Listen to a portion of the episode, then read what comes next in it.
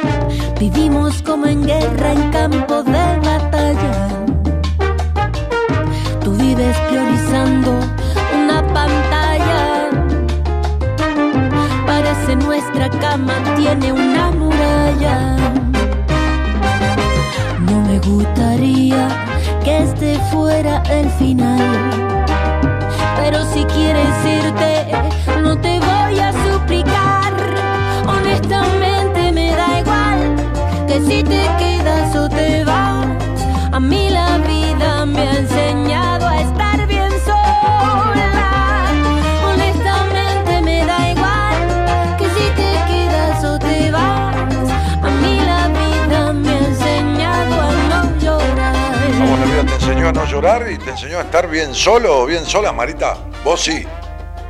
Vos sí. ¿Te enseñó la vida a estar bien sola? Sí, Marita la tiene re clara. ok, dale.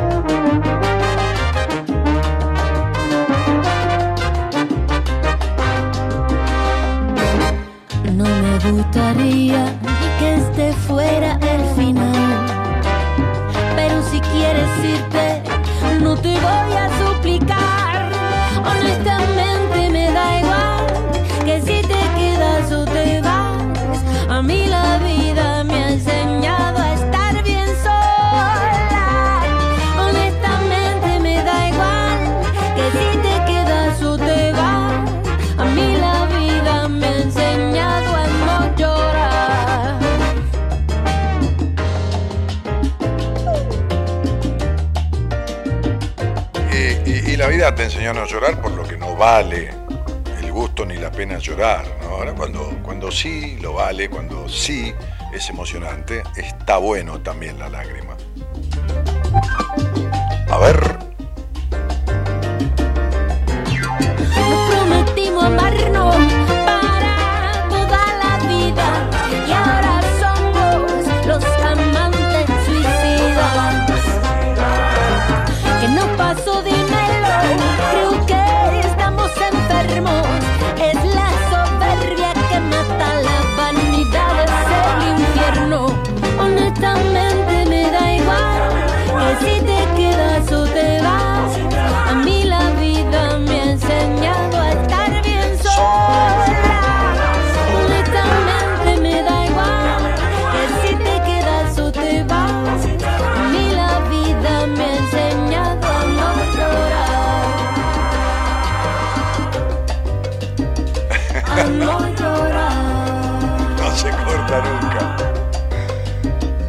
Corte. Ahí va. Bueno, buenas noches a todos. Bajemos un poquito el ritmo. Aquí estamos. Eh, comentarios. eh, todo, todo. Lleno de productores este programa. O sea, eh, Geor- Georgelina, Georgelina dice, hoy está mejor iluminado.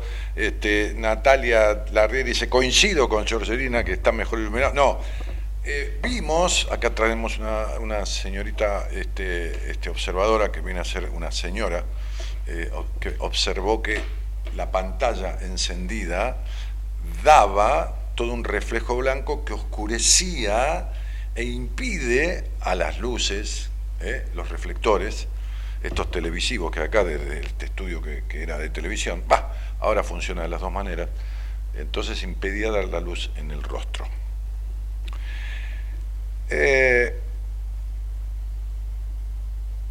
entonces vino, vio y mente superior ¿eh? gobierna mente inferior. Claro, y es así, Gerardo. Ella te dijo y vos te diste cuenta. bueno, muy bien. Eh, hablando de mente, ¿no? Hablando de mente. Este, ¿Qué cosa esto de la mente? ¿No? Hoy vamos a hablar un poco de eso. Incluso vamos a, hacer un test fácil, lindo, ¿no? De la edad mental, ¿no? ¿Qué, edad mental tenés? ¿no? Yo ya lo hice, está bueno. Este, ¿Qué edad mental? no hablamos de edad mental por incapacidad, intele- No, no, un poco la edad mental emocional. ¿eh? Yo tengo dos, 20, 20, dos años. Dos años, dice mi esposa que está acá a la izquierda, que tengo. Este, gracias, ¿eh? Dos años de edad mental. O sea, este, me babeo todo, me hago pis encima, todo, me pasa todo eso. Bueno, este, mm, hoy se ve perfecto, dice María Eugenia del Valle, súper iluminada. No, soy yo, María Eugenia. Te cuento una cosa. Entré y tuvieron que apagar luces del estudio.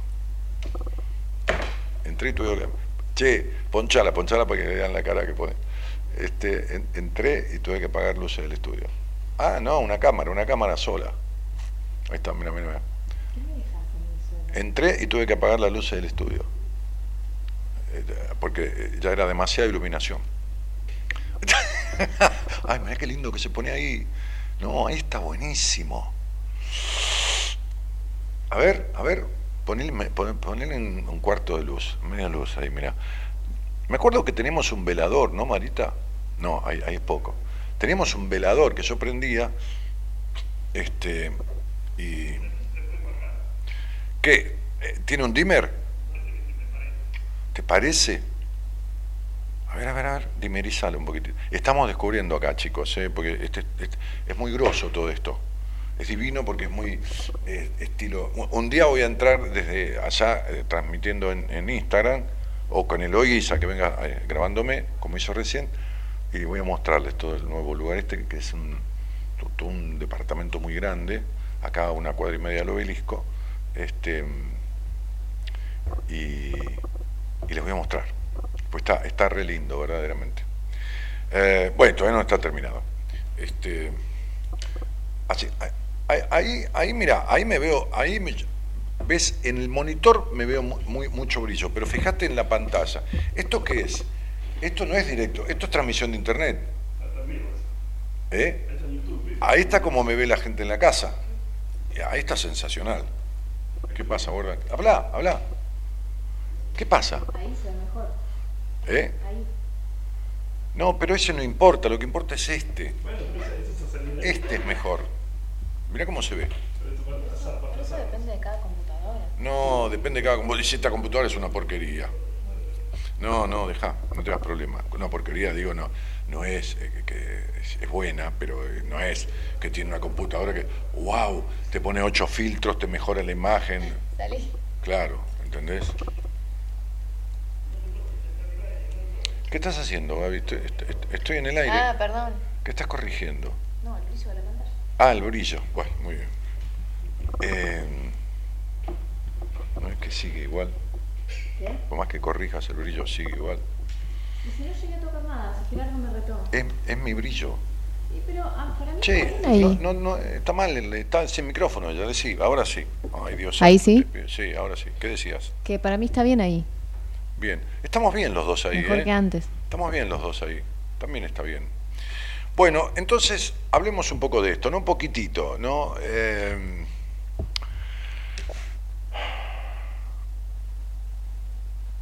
lo que pensamos determinan lo que nos sucede. Y, esto, esto decía Juan Dyer. Juan Dyer murió hace, Wayne murió hace unos años, ya bien anciano, y escribió el primer libro que yo leí este, sobre algo que tenía que ver con la psicología en mi, en mi vida, ¿no? Este, que para mí fue como un hallazgo. Escribió, escribió varios libros. Eh, incluso él conoció un caso muy asombroso de, una mujer, un caso clínico muy asombroso, muy asombroso, de una mujer, este, que cuando él se enteró de ese caso clínico, Dyer, Dyer escribió un libro que vendió millones y millones y millones y millones de ejemplares en el mundo, que se llama Tus zonas erróneas, que es muy buen libro. Es un libro simple, nada, nada retorcido, nada, pero muy buen libro. Eh, en un momento Dyer se enteró de un caso clínico que, documentado, por supuesto, que era realmente asombroso, realmente asombroso. Y entonces habló con la protagonista de este caso, que era una mujer, eh, una mujer, yo creo, creo que era una mujer como de unos 40 años, una cosa así. Eh, y le pidió que escribiera un libro de- del caso y le pidió a su editor que editara ese libro, que le ayudara a escribirlo, por supuesto, por, por el tipo de redacción, ¿no? Una persona que no, no escribió nunca un libro, mejor no. Bueno. Pero bueno, para eso hay correctores, para eso hay gente que, que ayuda a, uno a escribir y bueno, está todo bien también. Eh, y esta mujer escribió ese libro, yo tengo ese libro, eh, lo tengo en PDF, no sé si anda por ahí en, en Argentina, eh, pero yo lo tengo en un archivo. Porque yo el otro día creo que decía en el programa, estas cosas de la mente, el poder de la mente, antes era como un mito esta historia de que las cuestiones emocionales este, este, afectaban el cuerpo, ¿no? que la- las cuestiones emocionales afectaban el cuerpo. ¿Me esa puerta, este, Gaby? Eh, porque se cuela mucho el sonido de allá, se cuela mucho. Entonces, este, hoy ya es otra cosa. Hoy hablamos de neurociencia, ¿eh? neurobiología, neurociencia. Hoy hablamos de, antes decía, decía Freud, y el individuo genera, es el resultado de este, lo- lo esencial, lo genético con lo ambiental, decía Freud, ¿no? Con lo ambiental. Bueno, estaba bien. Claro, lo ambiental era la familia y era la sociedad, ¿no? Bien. Hoy se llama epigenética eso, hoy es una ciencia. Hace 120 años, con Freud, bueno, era una apreciación, una estimación, eh, una teoría. Este, hoy es una ciencia. Hoy la, la epigenética estudia, este, yo tengo un libro también sobre ese tema que es muy interesante, este, la, ah, bueno, no me acuerdo el título del libro, este, ah, es, es el más vendido en ese, en ese, en ese, en ese aspecto. Bueno, y, mm, me salía la geometría de la conciencia, pero ese es otro libro.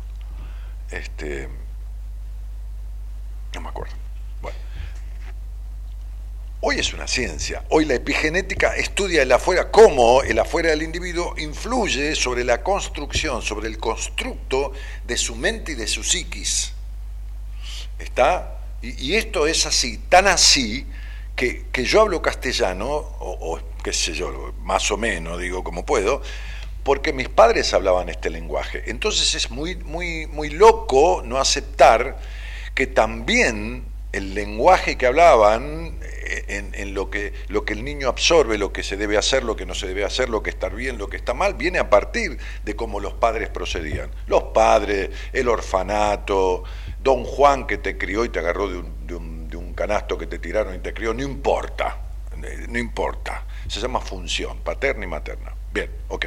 Entonces, es inevitable que eso y la sociedad en donde te criás y en donde creces influyan ambos en la construcción de quién sos.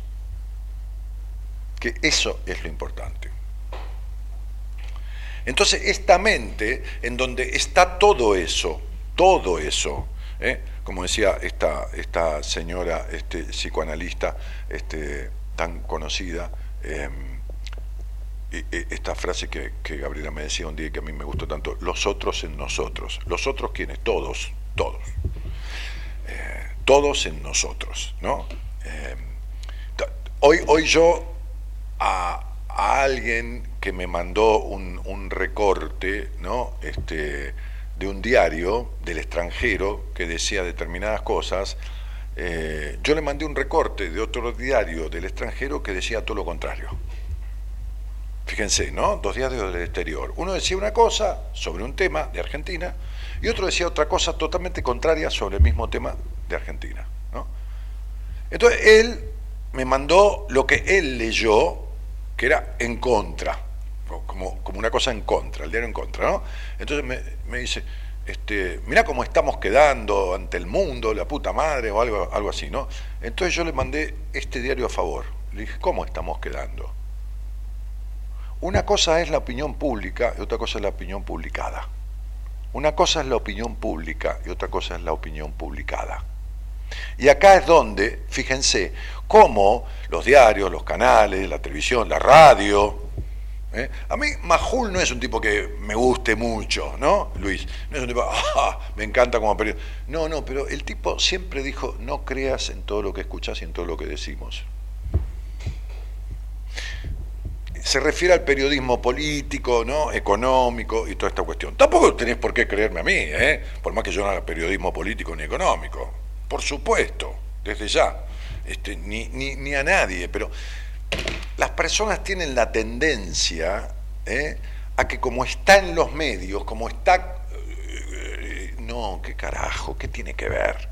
¿Sabes cuánto están en los medios la gente? Una hora, dos horas, después sale y, listo, y lo putean por la calle, o sale y, va y discute con alguien por el precio de, un caramelo. Es, decir, eh, son personas de carne y hueso. Está, o sea, la, gente que no está en los medios le acepta o le perdona a la gente de los medios, cosa que a cualquier ser humano corriente, de a pie, como se dice, no le aceptaría ni le perdonaría. Entonces la mente está condicionada, porque las luces, porque el canal, porque esto, porque lo otro.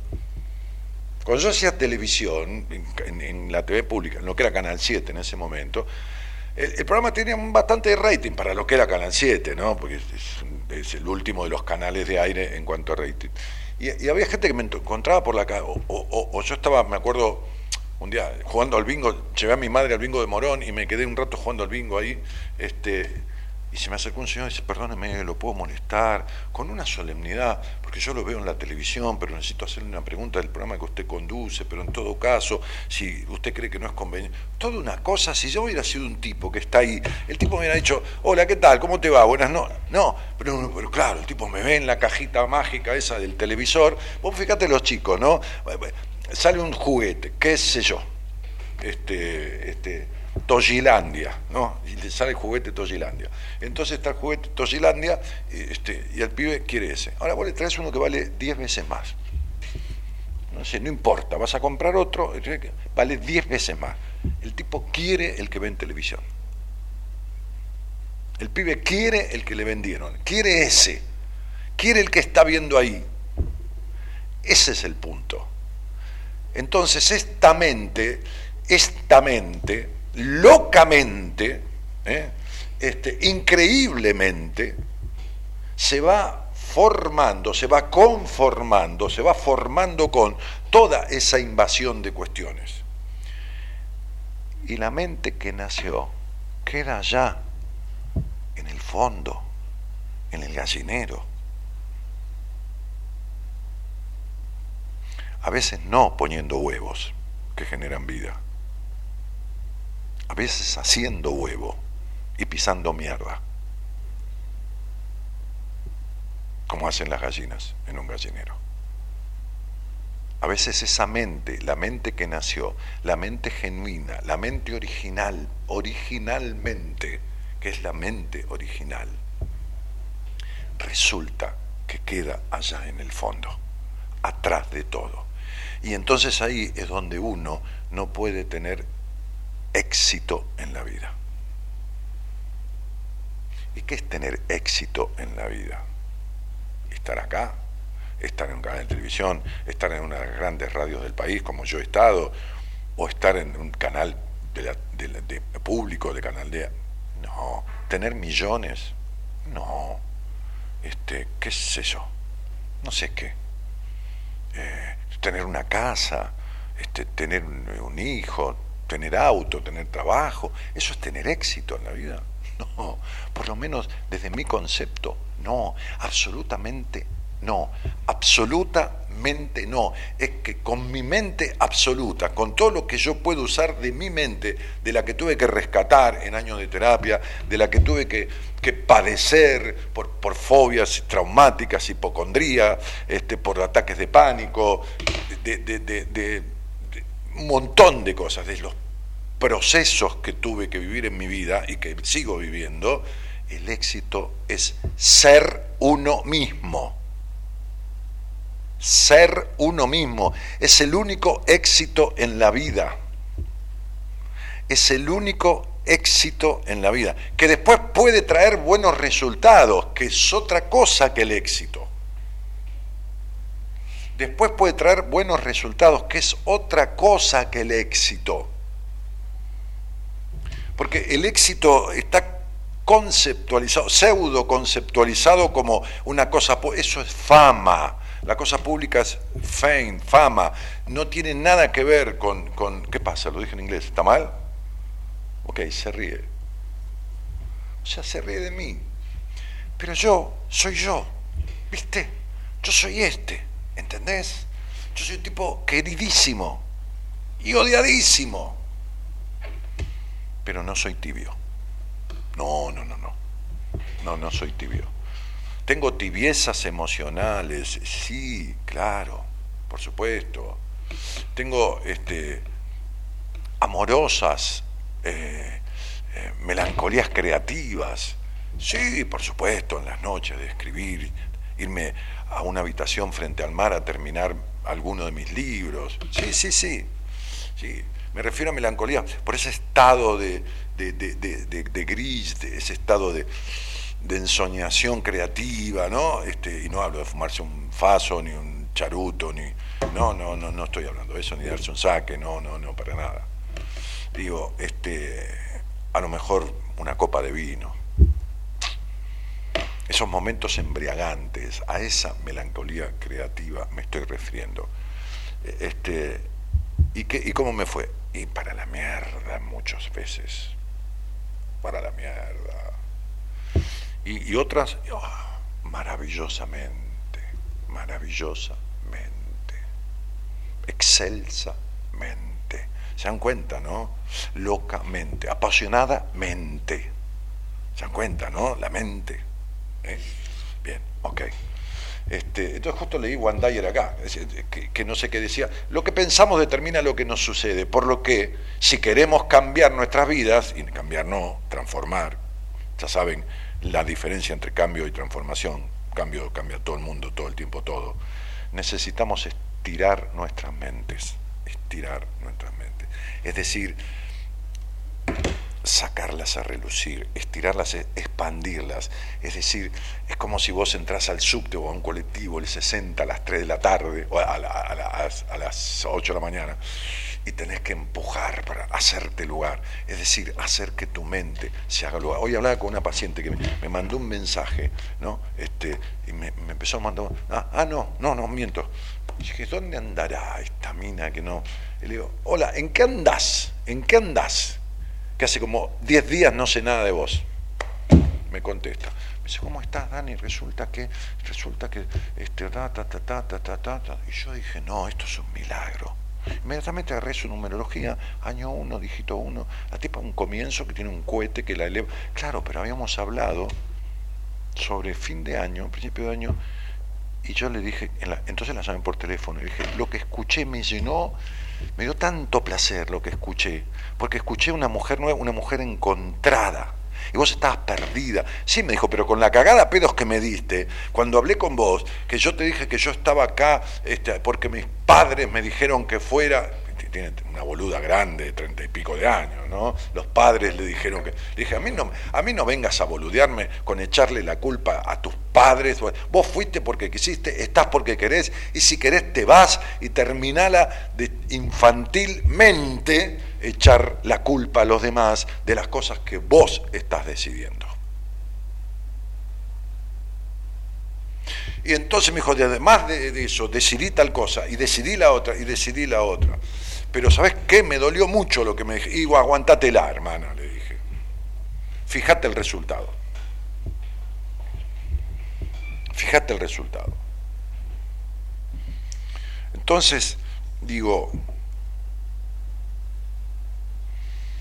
audazmente uno tiene que atreverse, como dice el cuento del caballero de, de la armadura oxidada,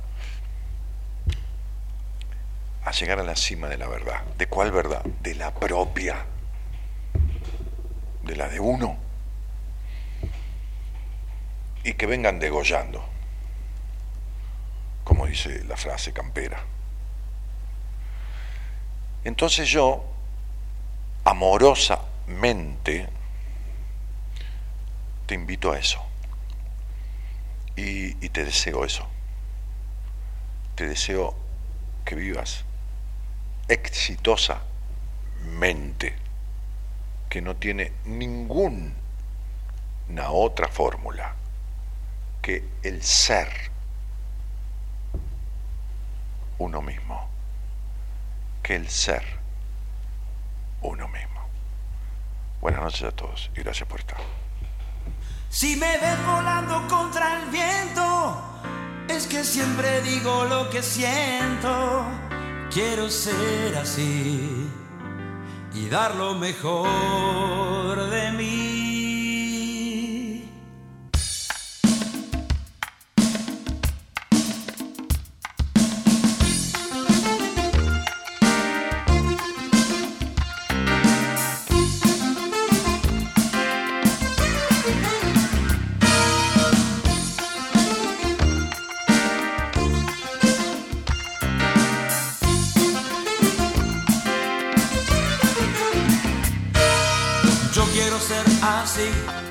Como me gusta ser, aunque sé que me queda mucho que aprender. Y me ves volando contra el viento, porque siempre digo lo que siento.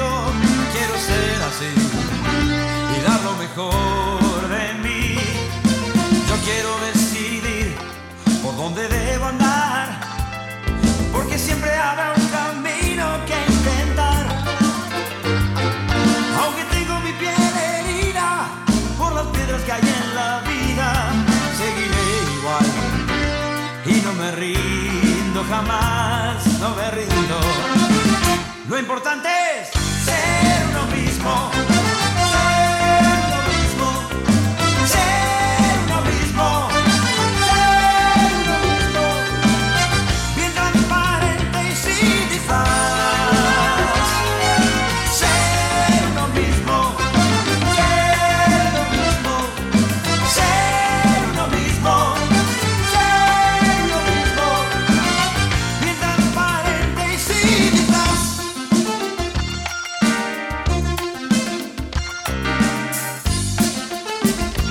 Vamos a hablar ahora con Gabriela un poquito de esta cuestión que tiene que ver con... ¿Qué? ¿Qué estás leyendo este, esta cosa mía? No, no llegué a leer. La teoría de la mente y, y vamos a hacer un test también que tiene que ver con otra cosa, que es con la edad mental, ¿no? La edad mental desde, a ver, la- eh, un test que es un juego, pero jugando, jugando, viste cómo es. Este, eh, bueno, muchos saludos, muchas buenas noches, Dani. Este, este, siempre hablas tan claramente, dice Claudia Díaz. Claramente, sí.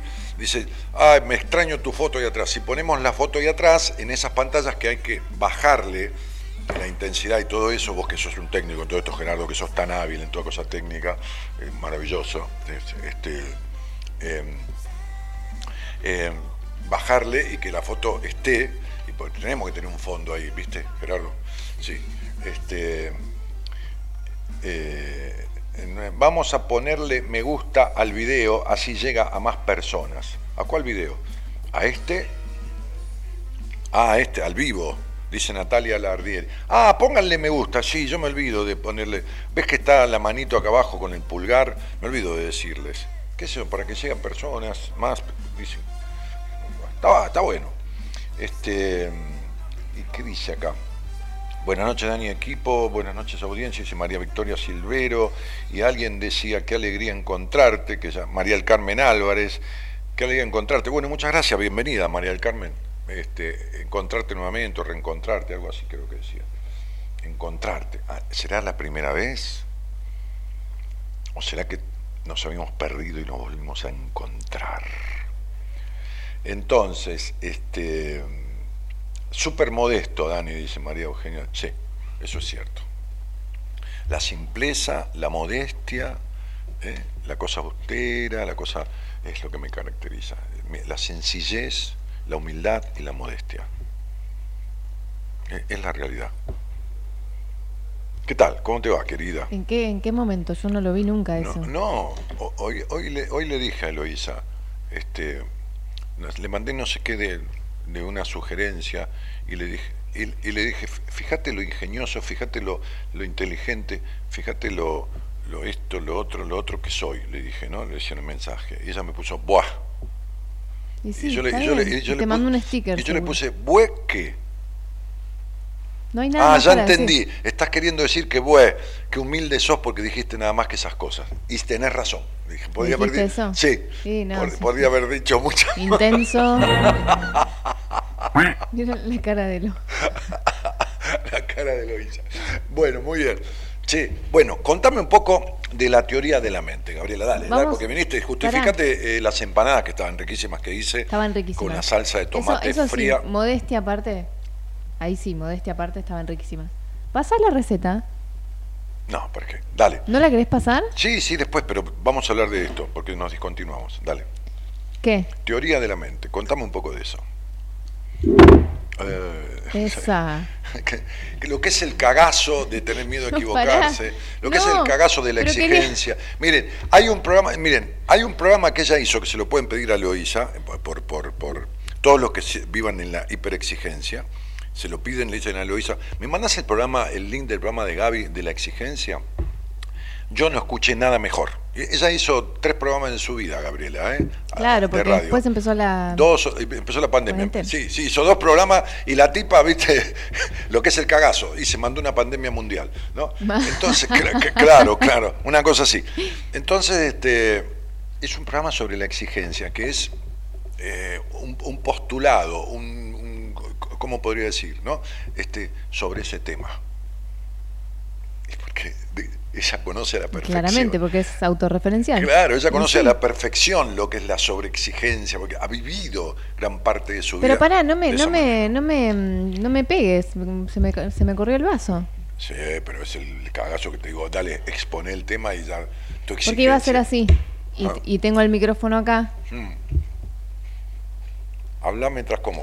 La teoría- la teoría de la mente- Mirta. Mirta decía, coman chicos que yo voy a hablar. Yo comía. La teoría de la mente es una capacidad que tenemos, no todos, la vamos adquiriendo si el ambiente lo, lo propicia. Pero como no todos, la tenemos todos. pero- No, ahí vamos, no. Como potencial la tenemos todos Por si el ambiente lo propicia y si la biología también lo propicia. Ah, bueno, vos podés, podés nacer con una deficiencia mental, Sí, lógica.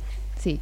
Bueno, Ahora, si pero no... hablemos de no hay anomalías. Exacto, si no hay nada desde lo biológico que condicione, entonces ahí dependemos del ambiente. Entonces, ¿qué es? Una capacidad que podemos adquirir si el ambiente lo propicia, de saber que tenemos una mente y de atribuirle una mente al otro.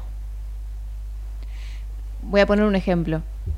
A veces las mamás se angustian o se alarman cuando los nenes les empiezan a mentir. Ah, esto viene de tus clases en la universidad. Una parte sí. Bueno, Sí. perfecto. Entonces, las mamás este, eh, se angustian cuando el nene le Cuando empieza... los nenes empiezan a mentir, a veces incluso hay nenes que... Por ejemplo, cuando el nene dice, yo no fui, mamá, te juro que yo no fui. Y, la madre sabe que, fue. Claro, por ejemplo, yo cuando era chica, Sí, chiquita, chiquita, qué sé yo, 3, 4 años, sí. iba a la madrugada a la heladera, agarraba el queso para rallar, que a mí me encanta, Ah, ya me di cuenta, sí.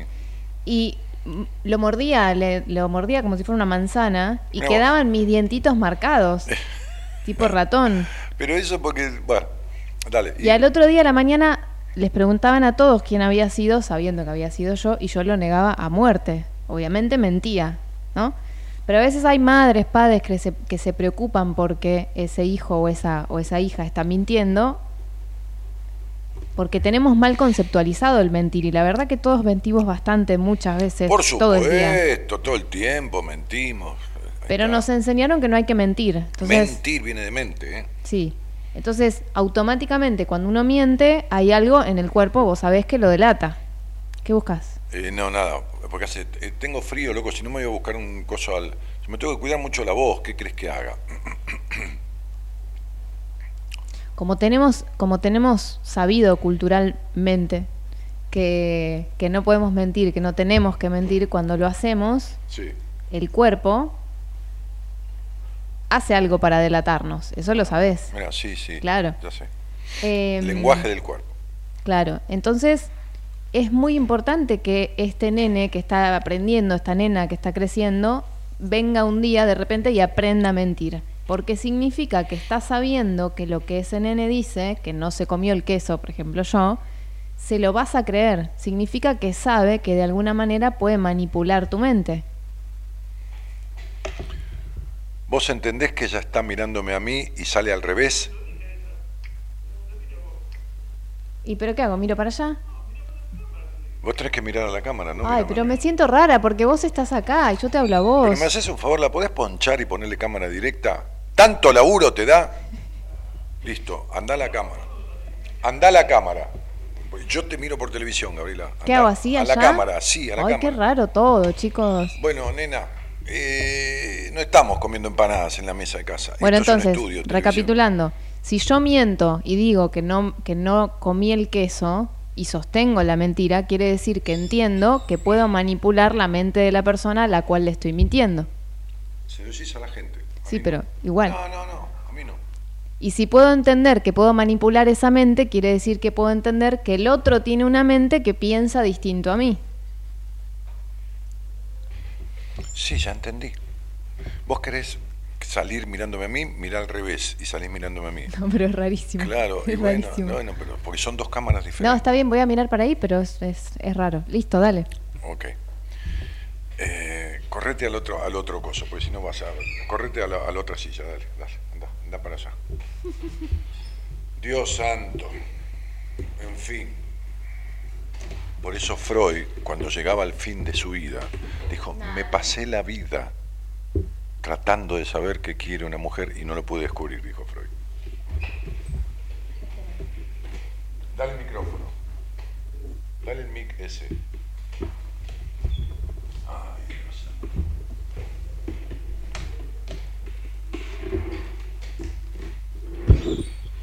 Bien, ok.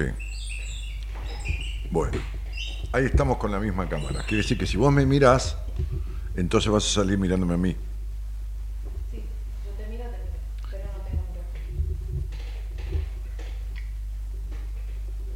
A ver, habla. Ahí. Hola, Sí, hola, sí, hola. sí, ahora Ahí sí. sí. ¿Para acá? Listo, dale. Ok, ahí estamos. Bueno, entonces digo, si yo te sostengo una mentira, quiere decir que sé que puedo modificar la manera en la que vos estás pensando para que me creas mi mentira. Mm. Y si yo pienso que puedo modificar la manera en la que vos estás pensando, quiere decir que sé que vos tenés una mente adentro tuyo, que yo tengo otra y que podemos pensar distinto. Como pensamos distinto, te tengo que manipular. Evidente. Mente. Cuando hablamos de manipular igual, o sea, se puede ver desde un lugar negativo cuando hablamos de la palabra manipulación, pero también esto es muy necesario desde un lugar, ¿cómo lo puedo decir? Desde un lugar de la empatía, desde un lugar colaborativo, desde el lugar en el que vos ves a una persona con una cara, con, un- con una, con una expresión y podés advertir que algo le pasa aunque no te haya dicho nada. Gracias. Sí, sí, pero además la manipulación. A ver, cuando el nene dice, no, mamá, sé buena, ¿por qué no? Porque está manipulando, ¿entendés? O sea, tampoco es que manipula porque el pibe es un psicópata. ¿eh? No. No, está manipulando desde el cariño, desde esto de la conmiseración. Está tratando de lograr lo que quiere, Sí, tranqui. Sí. está tratando de lograr algo que quiere. Claro. Bus- ¿Se apagó? Ah, lo de abajo. ¿Qué está? Para refrescar la... Supuestamente. Ahí, Ahí está. está. Qué bueno. ¿eh? Em, Está tratando de lograr lo que quiere de la manera que sabe que va a persuadir a la mamá para que se lo deje. claro, es una manipulación. Para hacer eso se necesita tener mente. Pero tener teoría de la mente es saber que tiene mente. Claro. Sí. Eh, ¿Sabes a partir de...? de- Aparte, de- te, iba, te iba a preguntar Ah, eso. impresionante. No, no, lo mío es, es una cosa increíble. No, lo mío es impresionante. Yo No, justo no, te iba a no. decir eso. No, no, pero es- lo mío es impresionante. Lo tuyo es... Ah, ¿Cómo sí, va a ser impresionante? O sea, ¿vos qué crees? ¿Que vos estabas como justo para decir lo que yo dentro mío estaba pensando? Claro. No. No, no es lo- que vos lo estabas pensando mío lo es que yo vos iba a estabas decir. pensando y que yo te iba a hacer esa No, es pregunta. al revés. Que opine, que opine la gente, es No, al la gente que va a opinar, deja ahí, pobre, que no, no, no hagas meter a la gente en cuestiones de pareja. ¿Qué como pareja? Hace 10 años atrás hubiera dicho, sí, es que vos lo percibiste. Hoy ya, ¿eh? Te das cuenta, ¿no? Cría cuervos y te quitarán los ojos. Oh. Bueno, ¿Qué me, qué me vas a preguntar? A ver. eso, ¿a qué edad empieza a darse cuenta? Si vos ya lo sabés, ya lo percibiste, la pregunta. En realidad es a qué edad empieza a... em, Descubrir, no, no es a descubrir, es a utilizar su mente. Em, es, es increíble, pero más o menos al año. claro, no. no Porque vos increíble. fíjate que al año la mayoría de los nenes, si hablan, son muy poquitas palabras que, Sí. que- que dicen. Sí. Y, Vos sabés que yo tuve problemas, ¿no? No hablaba. sí. A la hora de... Pero de- porque era todo un, un aviso de todo lo que ibas a hablar después, mamita Sí, querida. Yo le decía a un amigo mío que tiene un problema con el nene que está demorado como un año y pico, casi dos años en hablar. Le dije, mira, le dije, Mingo, yo te voy a decir una cosa. Yo tardé mucho en, en arrancar a hablar. Me dijo, no, por favor, te pido que no me pase a mí con mi hijo. Le digo, y puede ser, Mingo. Le digo, yo te lo anticipo. Bueno, pero bueno, pero hablando de, de- de él también, de ese nene, aunque no hablen o aunque digan muy poquitas palabras, una de las cosas, hay muchas, pero una de las cosas que los nenes hacen es esto. Claro. Y te señalan, qué sé yo, no sé, el, el oso, la pelota, No, la, no, la mamadera con agua. Dice palabras sueltas el nene ahora, sí, sí. Sí, pero lo primero, primero, Sí. es esto que yo te planteo. ¿Qué? que señalan algo que quiere decir que si yo te señalo es porque entiendo que vos vas a entender lo que yo quiero. Si yo hago así, vas a entender que yo quiero que eso que estoy señalando vos me lo traigas. Sí, perfecto. El lenguaje de señas. Que no es el lenguaje de señas del sordomudo, por supuesto, es otra cosa. Bueno, ese, ese, ese acto tan, qué sé yo, tan interiorizado, tan, tan naturalizado que tenemos, es Que un no, es acto. nada, que no es nada naturalizante porque es toda una demostración de que está desarrollando una capacidad que tiene como potencial. Sí, que si, que si no la estuviera desarrollando, uno tendría que fijarse. Ya tiene problemitas, puede tener problemitas. No, no sé, habría que ver. Habría que ver qué pasa en el Y desarrollo. mi papá dijo, este, ¿Qué si- dijo? si- y no habla, si ladra vamos a tener que devolverlo. Ay, no, no. Y creo. sí, claro, porque como no hablaba, en fin. Entonces después aparecen estas otras cosas, ¿no? Las mentiras. eh, y algo que también es es súper interesante es lo de los sueños. Cuando un niño viene a contarte que soñó algo. Y entonces él empieza a entender que sucede algo en la cabeza de él cuando está dormido, que es todo un cuento que él, que él, que él sueña, que, que en su mente, que se le aparece, y que, y que sabe que vos no estuviste en su sueño, que vos no sabés lo que pasó. Por eso te lo va a contar para que tu mente lo registre. Claro, o sea, sabe... Ahí está la- el concepto de que registra la mente del otro en diferencia, diferentemente a la de él. Sí. Entonces, por ejemplo, eh, eh, avanzando un poquito más, cuando te hablo de esto de los sueños, lo podemos pensar más en chicos de Más o menos tres años. Claro. Más menos, ¿no? Porque Sí, sí. ahora, lo que yo te decía antes, de esta cosa de poder tener una idea de lo que se está representando en la mente del otro, para poder mentir, para poder lograr algo que yo quiero, o sea, no es una mentira, no es nada grave, ¿no? Está bien. Em, ya es como un estadio de esta teoría de la mente más avanzado, súper necesario, porque volvemos a lo mismo. Gracias a qué se formó esto, a que este niño o esta niña está desarrollándose en un ambiente de distintos entornos, puede ser la casa, un jardín maternal, etcétera, en donde a él, entre comillas, le leen su mente. Donde a él, a él le lee en, En- su mente. Entre comillas, porque no es la bola de cristal, en donde a él le leen su mente, es decir, se anticipan a las necesidades de él para poder entender qué están sintiendo, qué está queriendo y se lo dan. Claro, sí, por eso el niño de movida recibe todo, no da nada. Lo único que tiene para dar es la caca.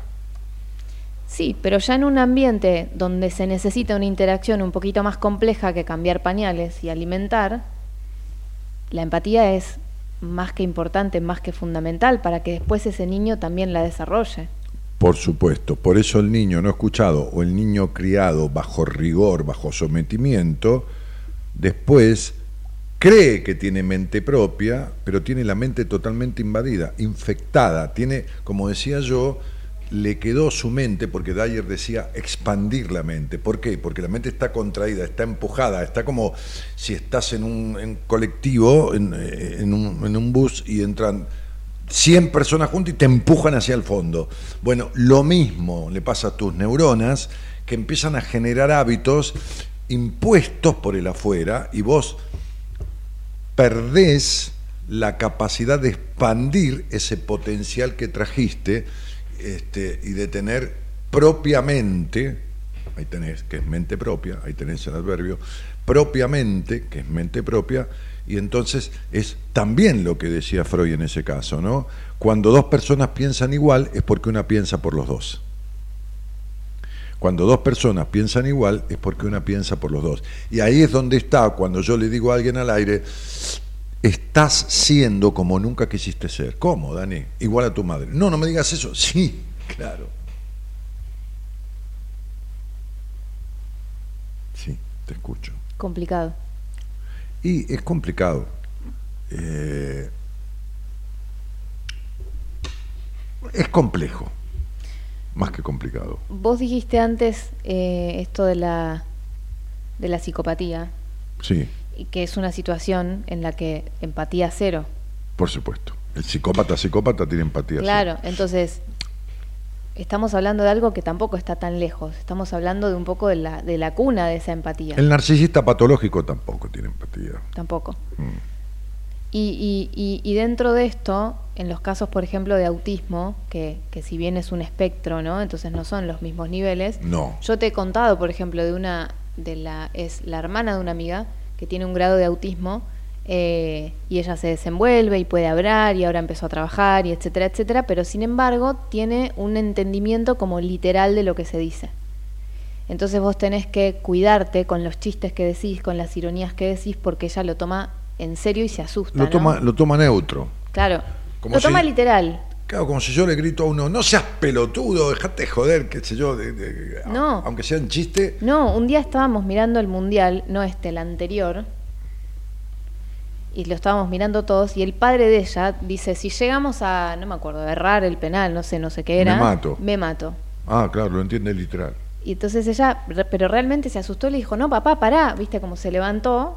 Bueno, Claro. este, Sí, sí, no no puede, no puede procesar este, la forma en que se dicen las cosas. La toma de una sola manera. claro, llegó a un estadio de lo que nosotros estamos hablando de la teoría de la mente temprano. Entiende que tiene una mente, te puede contar lo que piensa, te puede contar lo que siente, puede ver si vos estás por ahí enojado, etcétera, etcétera. Pero después llega hasta ahí, hay una cosa literal. Por eso marca mucho un chico la desestimación, la comparación con otro. Este, o, este, tú- no me hablé porque tu hermano es mejor que vos, o, o lo que fuera, lo marca mucho porque es como un decreto muy fuerte que se le instala este, porque lo toma, todavía no tiene una capacidad de procesar, de, de discernir, de entender que el otro es el otro y está pensando eso. Pero De abstracción. Claro, de abstraerse del concepto que le viene de afuera. No, no lo tiene. Entonces se, lo toma, lo toma. Y lo que no toma o no le dicen, este, igual lo imagina. ¿No? Lo imagina. Lo, entonces sería, a ver, si se siente no querido, que a lo mejor no es así, pero lo siente así, entonces le queda esta reflexión adentro, se le produce esto, se le produce solo, le emana por consecuencia del afuera. Y entonces es como si dijera, si mis padres, que son mis padres, no me quisieron como yo precisé que me, querí, que me quisieran, ¿quién me va a querer? ¿Qué tendré que hacer en la vida para que me quiera un extraño? Y ahí es donde se, se instala la horrenda y terrible, absoluta necesidad de aprobación que se convierte, además, en algunos casos, en enfermiza dependencia emocional. Y ahí después viene la entrada de un narcisista, de un psicópata, porque a través del este, el estadio de la subvaloración, de subvalorarse, porque se sintió que las personas más y que son las que supuestamente tendrían que quererle eh, más que nadie en el mundo, no le quisieron, entonces después hace cualquier cosa con tal de- y acepta lo que sea para ser querido, hasta llegar inclusive a la muerte. Este, en manos del otro. Y, entonces no, no- no se sale de relaciones enfermas o no se sale de melancolía, no se sale de, de- de- de- de depresión, no sé, porque no, no, no trabaja lo que tiene que trabajar. Porque lo que se instala a través de esa eh, de, esa, esa mente que vos estás explicando y que va adquiriendo y cuando se no, no puede de, eh, individualizarse este, eh, son consecuencias de todo tipo. Sí, se queda como, como, como pegado. Con, con esos otros que vos decías antes. Sí.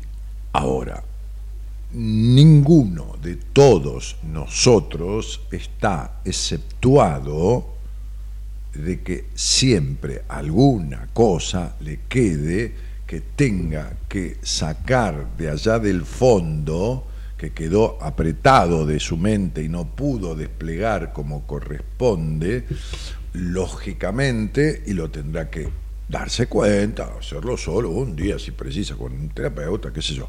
Este, todos, ¿eh? Todos. Ella, yo, el operador, todo lo que está en otro lado, Obama, Messi, todos. Absolutamente todos. Ahora, hay grados de afectación que son jodidos. Y ahí es donde se generan eh, trastornos o, o- patologías o afectaciones eh, más severas. Físicas y emocionales. Y o emocionales. Pero ¿a qué ibas con esto de que nadie está libre de, de tener que seguir elaborando o trabajando alguna cuestión? ¿A qué iba? Sí.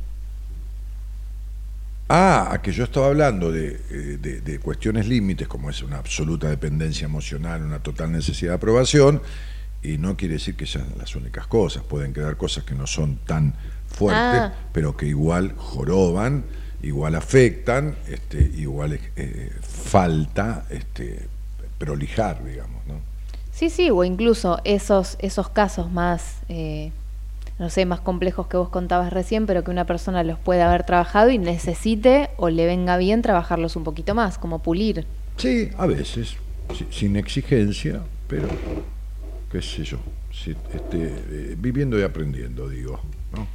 Di- Digo, no, no lo inventé yo. Eh, ay, se me fue todo. Se me fue todo.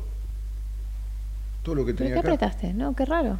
Sí, se, se sa- se salió. Sí, sí, sí, ¿Viste? sí. Qué loco todo, ¿no? Pero espéralo. A ver, apretá ahí donde está el... Se fue todo. De repente agarré el mouse así, lo traje para acá y se, y se borró todo. Eh, bueno, va- vamos a un tema. este, va- vamos a un temita musical. Dale.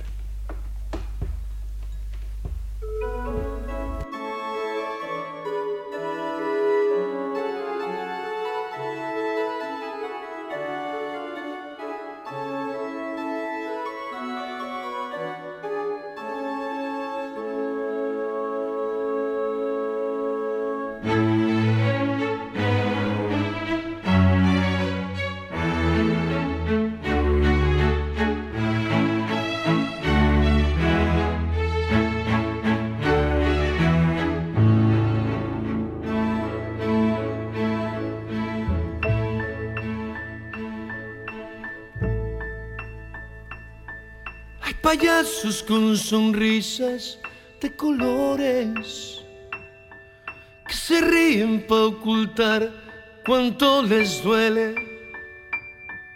Trapecistas con corbata y de señores y bufones como plagas en la tele.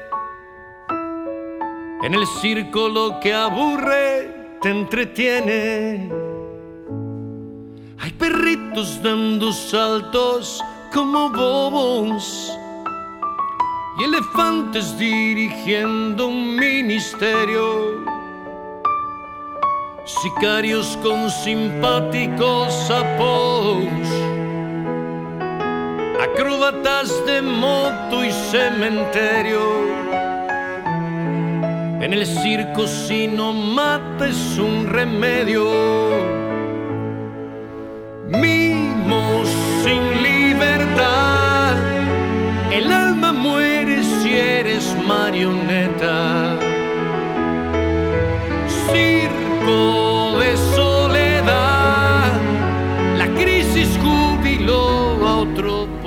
El alma muere si eres marioneta,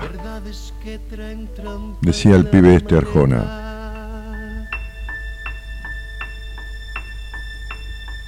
Personajes que aman tanto al proletario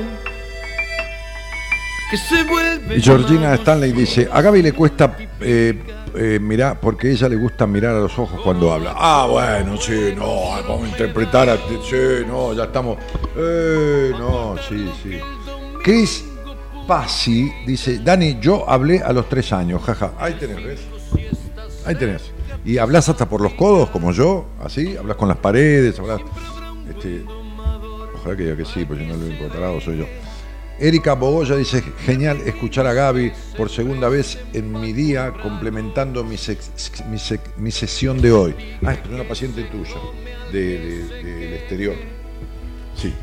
Este, Eri, un besito grande. Eh, Ángela dice, hola, buenas noches. Gaby, Daniel y buenas compañeras. Ahí está. Juan dice, y entonces si yo entiendo que te puedo manipular, también entiendo que puedo ser manipulado. Eh, Deberías, pero no es una ley. no, para nada. Porque hay quien piensa que solo manipula y nadie lo puede manipular. Y, Sí. y son los más manipulables. Claro. Evidente. ¿Se entiende, no?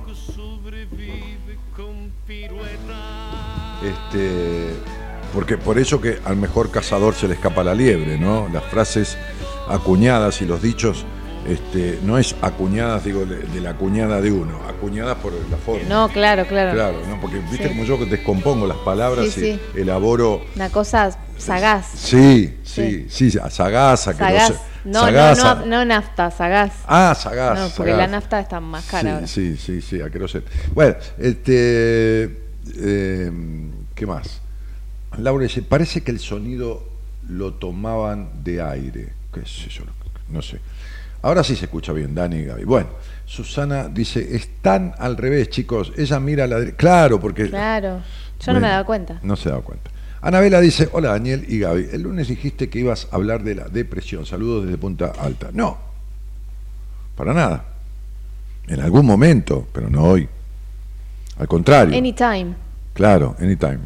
Yo venía diciendo que la iba a invitar a ella y, no fue la otra vez porque eh, cambiaban el estudio y todo eso, eh, pero ya lo dije el lunes. Eh, no, no, no. escuchaste algo, uniste eso con algo de antes y en el medio te perdiste algo.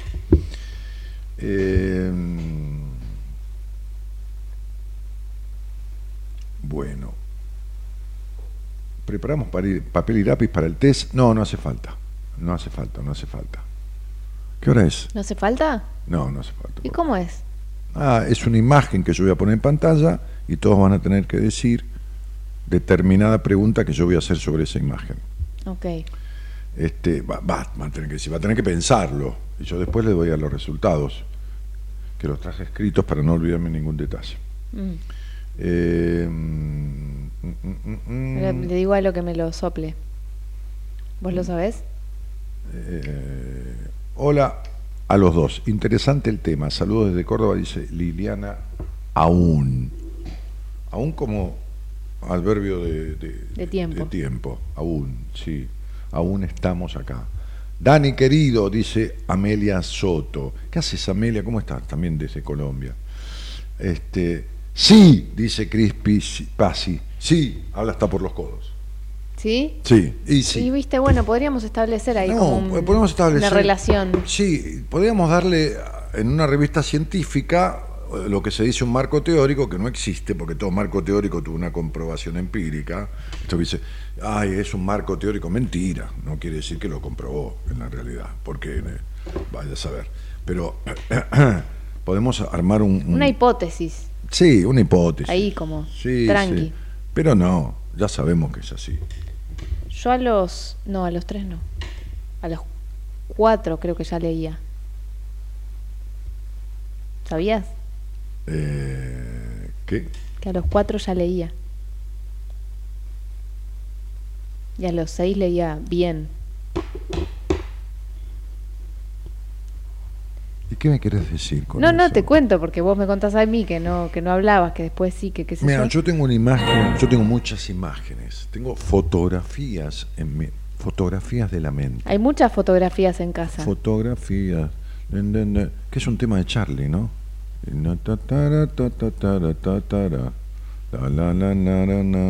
Sí, esa es un-. Sí. Flaco, ¿dónde estás? La, la, la. En una parte habla de fotografías. Pero ¿no? eso no es giros, No, eso es giros. Sí, eso es fito. eso es fito. Fito. Ya ahora poneme ese tema de Fito.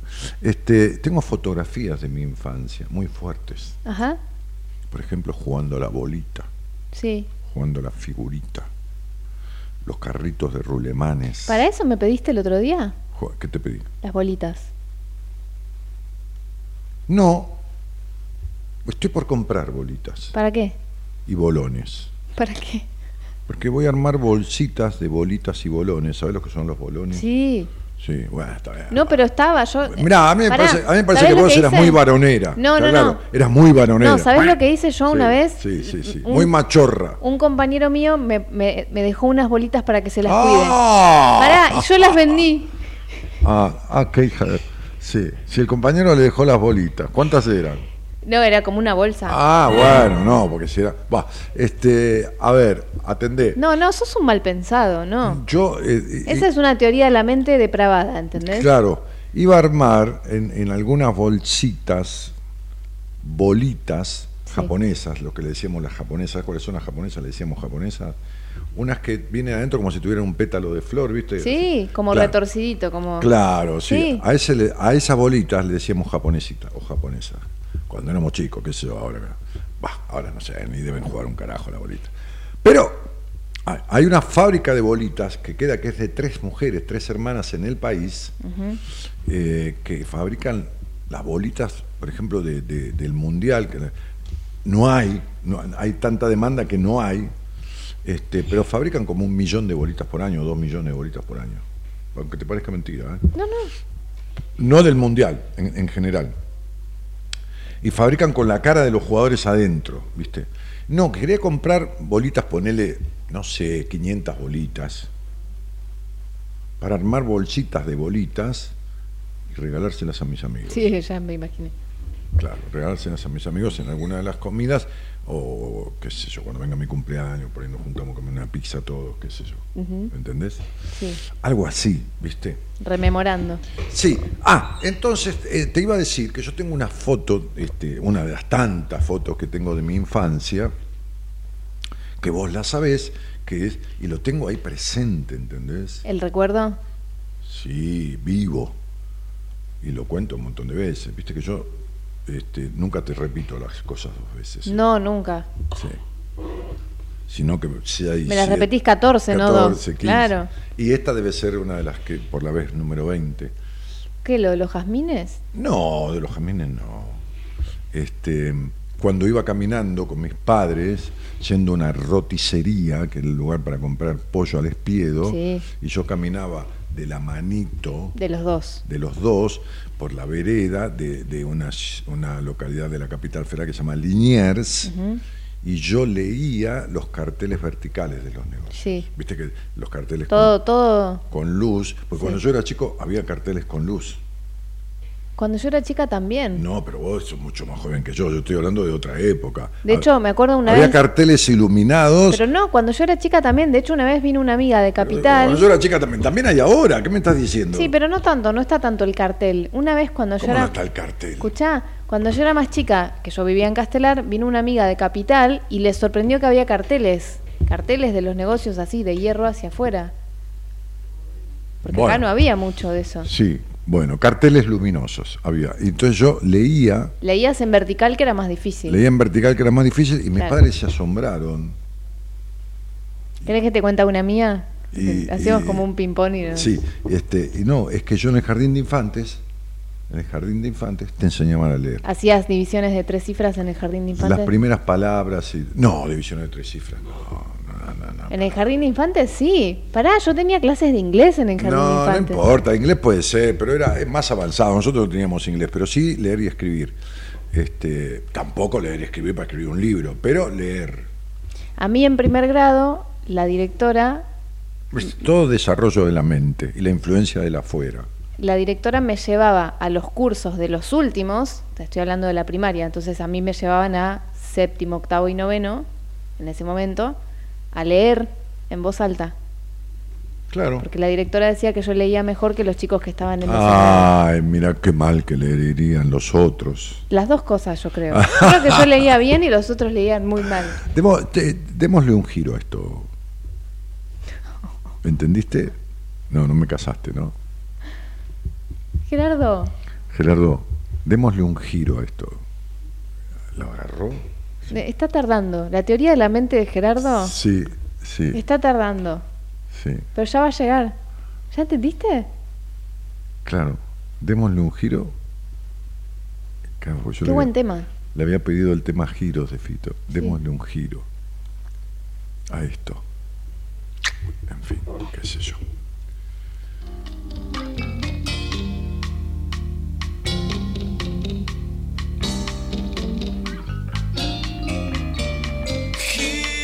Giros. Existe un cielo y un estado de coma.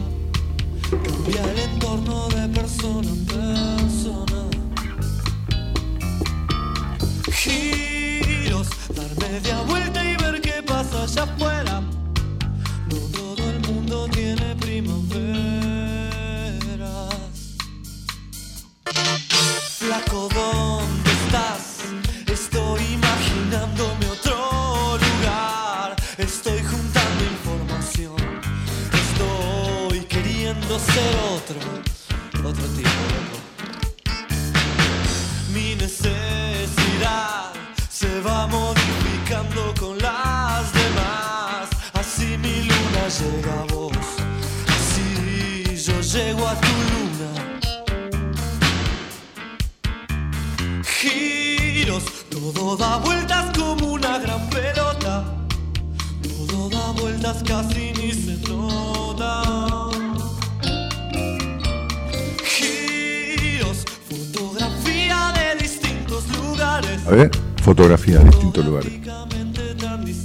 fotográficamente tan distantes, ¿no?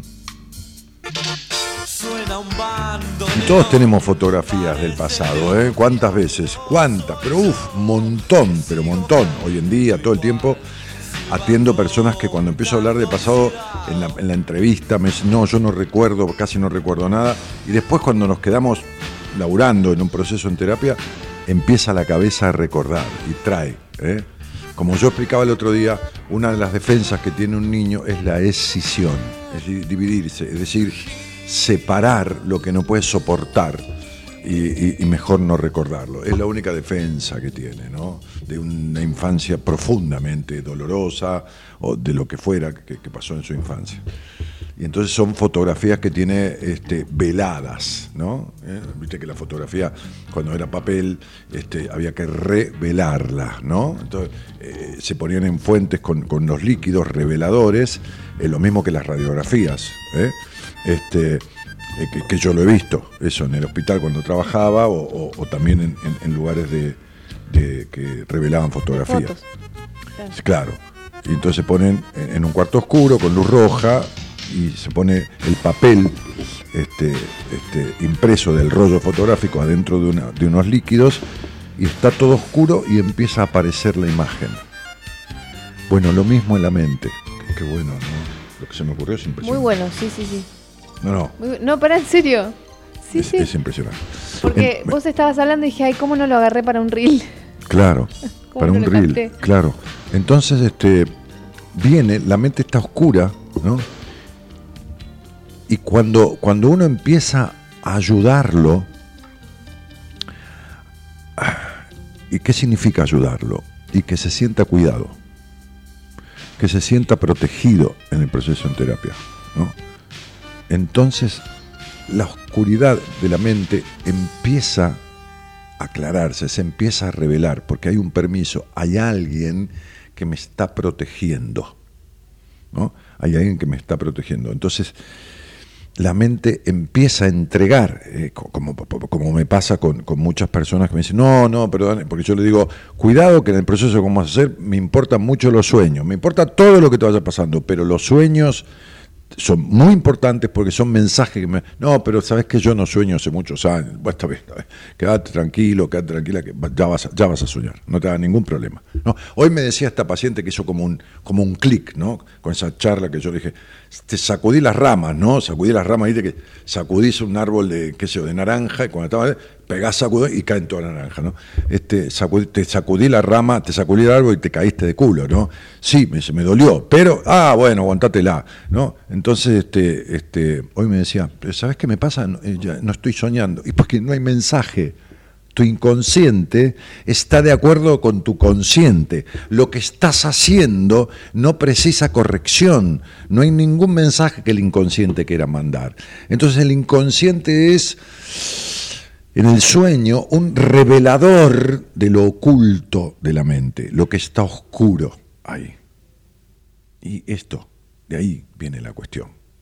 Entonces la mente, cuando está obnubilada, cuando está sesgada, cuando está bloqueada este, por determinadas cuestiones de un adulto, por determinadas cuestiones de la infancia, de lo que ah, explicaba Gabriela en la teoría de la mente y la afectación y todo lo demás, este, este, es como, es como en, terapia bien hecha, y acá hago esta distinción, bien hecha, es un líquido revelador, porque trae todo para acá, y cuando trae todo para acá, es cuando esa mierda del pasado la podemos disolver, eliminarla,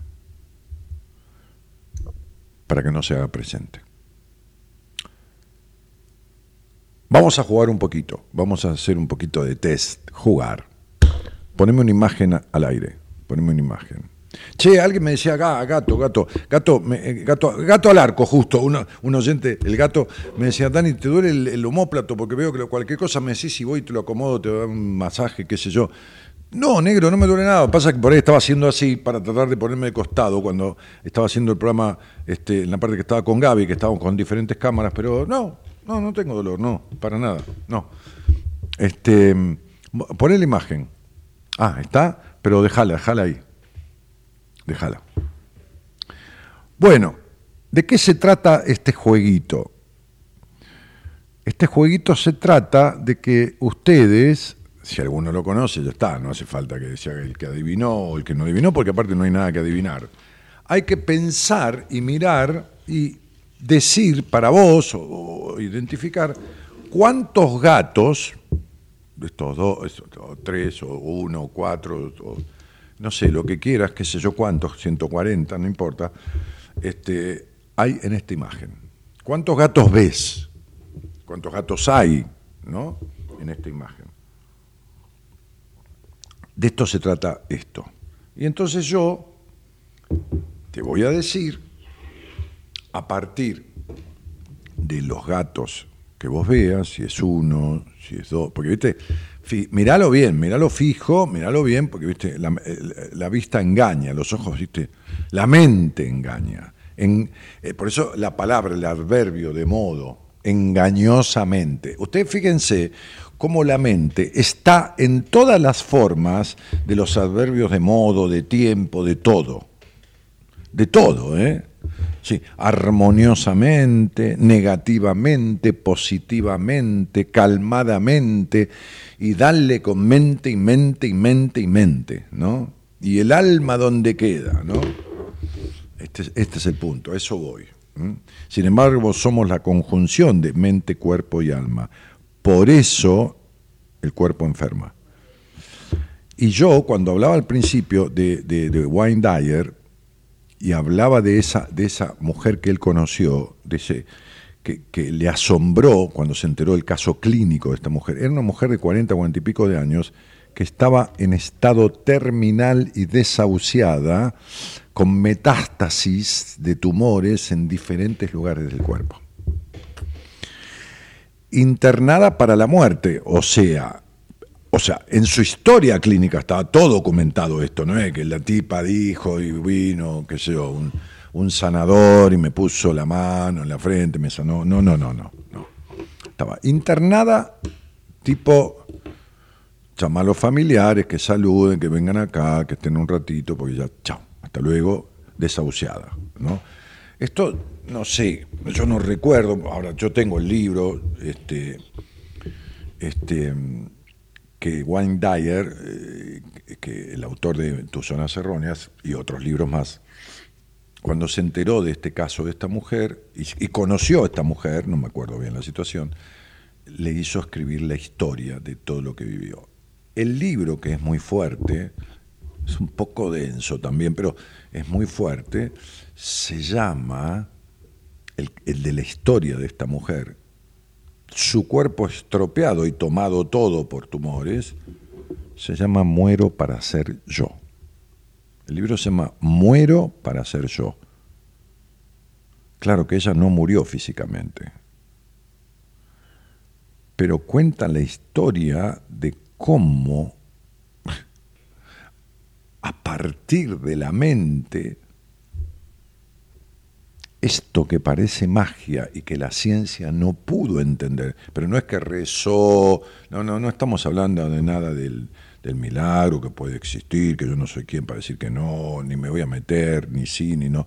Estoy hablando de uno con uno mismo. Y de cómo esta mujer, desahuciada para morir, se llama Muero para ser yo el libro, maravilloso. Maravilloso el título. Seguramente que el título se lo puso Wayne Dyer, ¿no? Wayne Dyer, perdón. Entonces, este, seguramente. Entonces, pon el gato de vuelta. Ahí está. Entonces, hay que decir cuántos gatos ves ahí. Por ahí hay alguien que dice, yo veo un gato solo. Puede ser o no, Gaby, que veas un gato solo. Puede ser. ¿Por qué? Puede ser calo. ¿Por qué puede ser un gato solo? Porque el otro puede ser un gatito. Bueno. Entonces voy a pensar, acá hay trampa, está diciendo cuántos gatos. ¿Pero no. hay trampa? No, no hay trampa. Ah, ok. Si lo que ves arriba del lomo del gato, ese negro, es un gatito, vale por otro más. ¿Ok? Bien. ¿Qué sé yo? Si vos ves un gatito, pues ese no. No es. Es algo, es una ardilla que está parada en el lomo del gato. ¿Se puede pensar o no? No, porque las ardillas no tienen la orejita esa así, No sé. paradita. Vos decís, Sí, yo digo, para mí el de arriba que tiene la manito así es un gatito. Bueno, O sea, yo lo cuento en los que yo veo, para mí es un gato. bueno. Ah, vos ves varios. Sí. Bueno, no digas cuántos. Bueno, vos no sabés igual. Pero, este. Ahí vamos, ¿eh? Bien. Acá dicen tres gatos, dice Claudia. Siete gatos, creo, dice Nahuel. Eh, hola, buenas noches. Cuatro, dice Cristian. Georgelina dice cinco. Pierre Pamela dice veo tres gatos. Hernán Holgado dice cinco, seguro. Eh, Dani, hace dos días dieron la noticia a las hermanas de la fábrica de bolitas que cerraron. Pero me cagaron la fábrica de No, me bolitas. está jodiendo. Yo soy, soy terrible, ¿eh? Te nombro una cosa y es... eh, Qué mal. Qué mal, qué me importa, qué bien, lo mío, Gaby. Que no- Pero que cierren por ahí, venden lo último. y- Mirá, eh, yo vi una nota de ellas en un diario muy importante de tirada nacional y de esta nota hace 15 días. ¿eh? ¿Pero qué me vas a decir? ¿Que es la única fábrica de bolitas de Argentina? No, no, no. Eh, son las canicas. Es la única, creo que era la única fábrica de bolitas que se conservaba de la más antigua de todas, o una cosa así, ¿viste?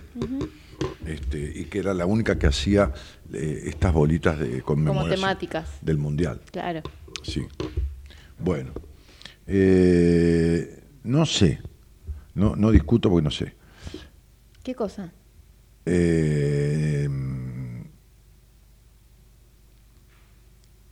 mm, mm, mm. Silvana Schumacher dice cuatro gatos, Martín Cueto dice seis, Martías Rodríguez dice cinco, Carolina Vilte dice cinco, Sebastián Medina Nicolás dice cuatro gatos y una rata. no, no, porque si no te estaría haciendo mula, ¿eh? No, no hay trampa en el juego. Si son gatos, son gatos. ¿eh? Este, si no, te estaría haciendo trampa.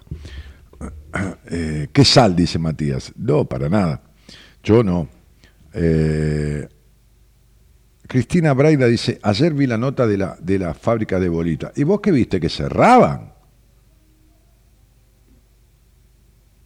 Porque yo vi que lo que eh, pasó es que no tenían, eh, em, pararon la venta porque estaban como saturadas del pedido, de, de- Claro. de la producción. Pararon la oferta. Claro, Claro. esto es lo que vi, no, no que cerraba la fábrica de bolitas. Eh, Ángela, ¿por qué no revisás un poquitito la, la noticia? Eh, Silvia Liliana Ayala Novi dice, hola Gaby y Dani, veo cuatro. No, no vi que cerraban, dice Cristina. Yo creo que, yo creo que está la fábrica de bolitas de tres hermanas. Le voy a preguntar al doctor Google, este, a ver si, si me toma. El pueblo que esconde una fábrica de bolitas mágicas únicas en Sudamérica. Ah, hace un día. La última fábrica de hace un día, la nota. Eh, la última fábrica de bolitas de la Argentina. Tres hermanas mantienen vivo un clásico de todas las épocas. 16 de enero del 2024. Daniel Malnati la hace.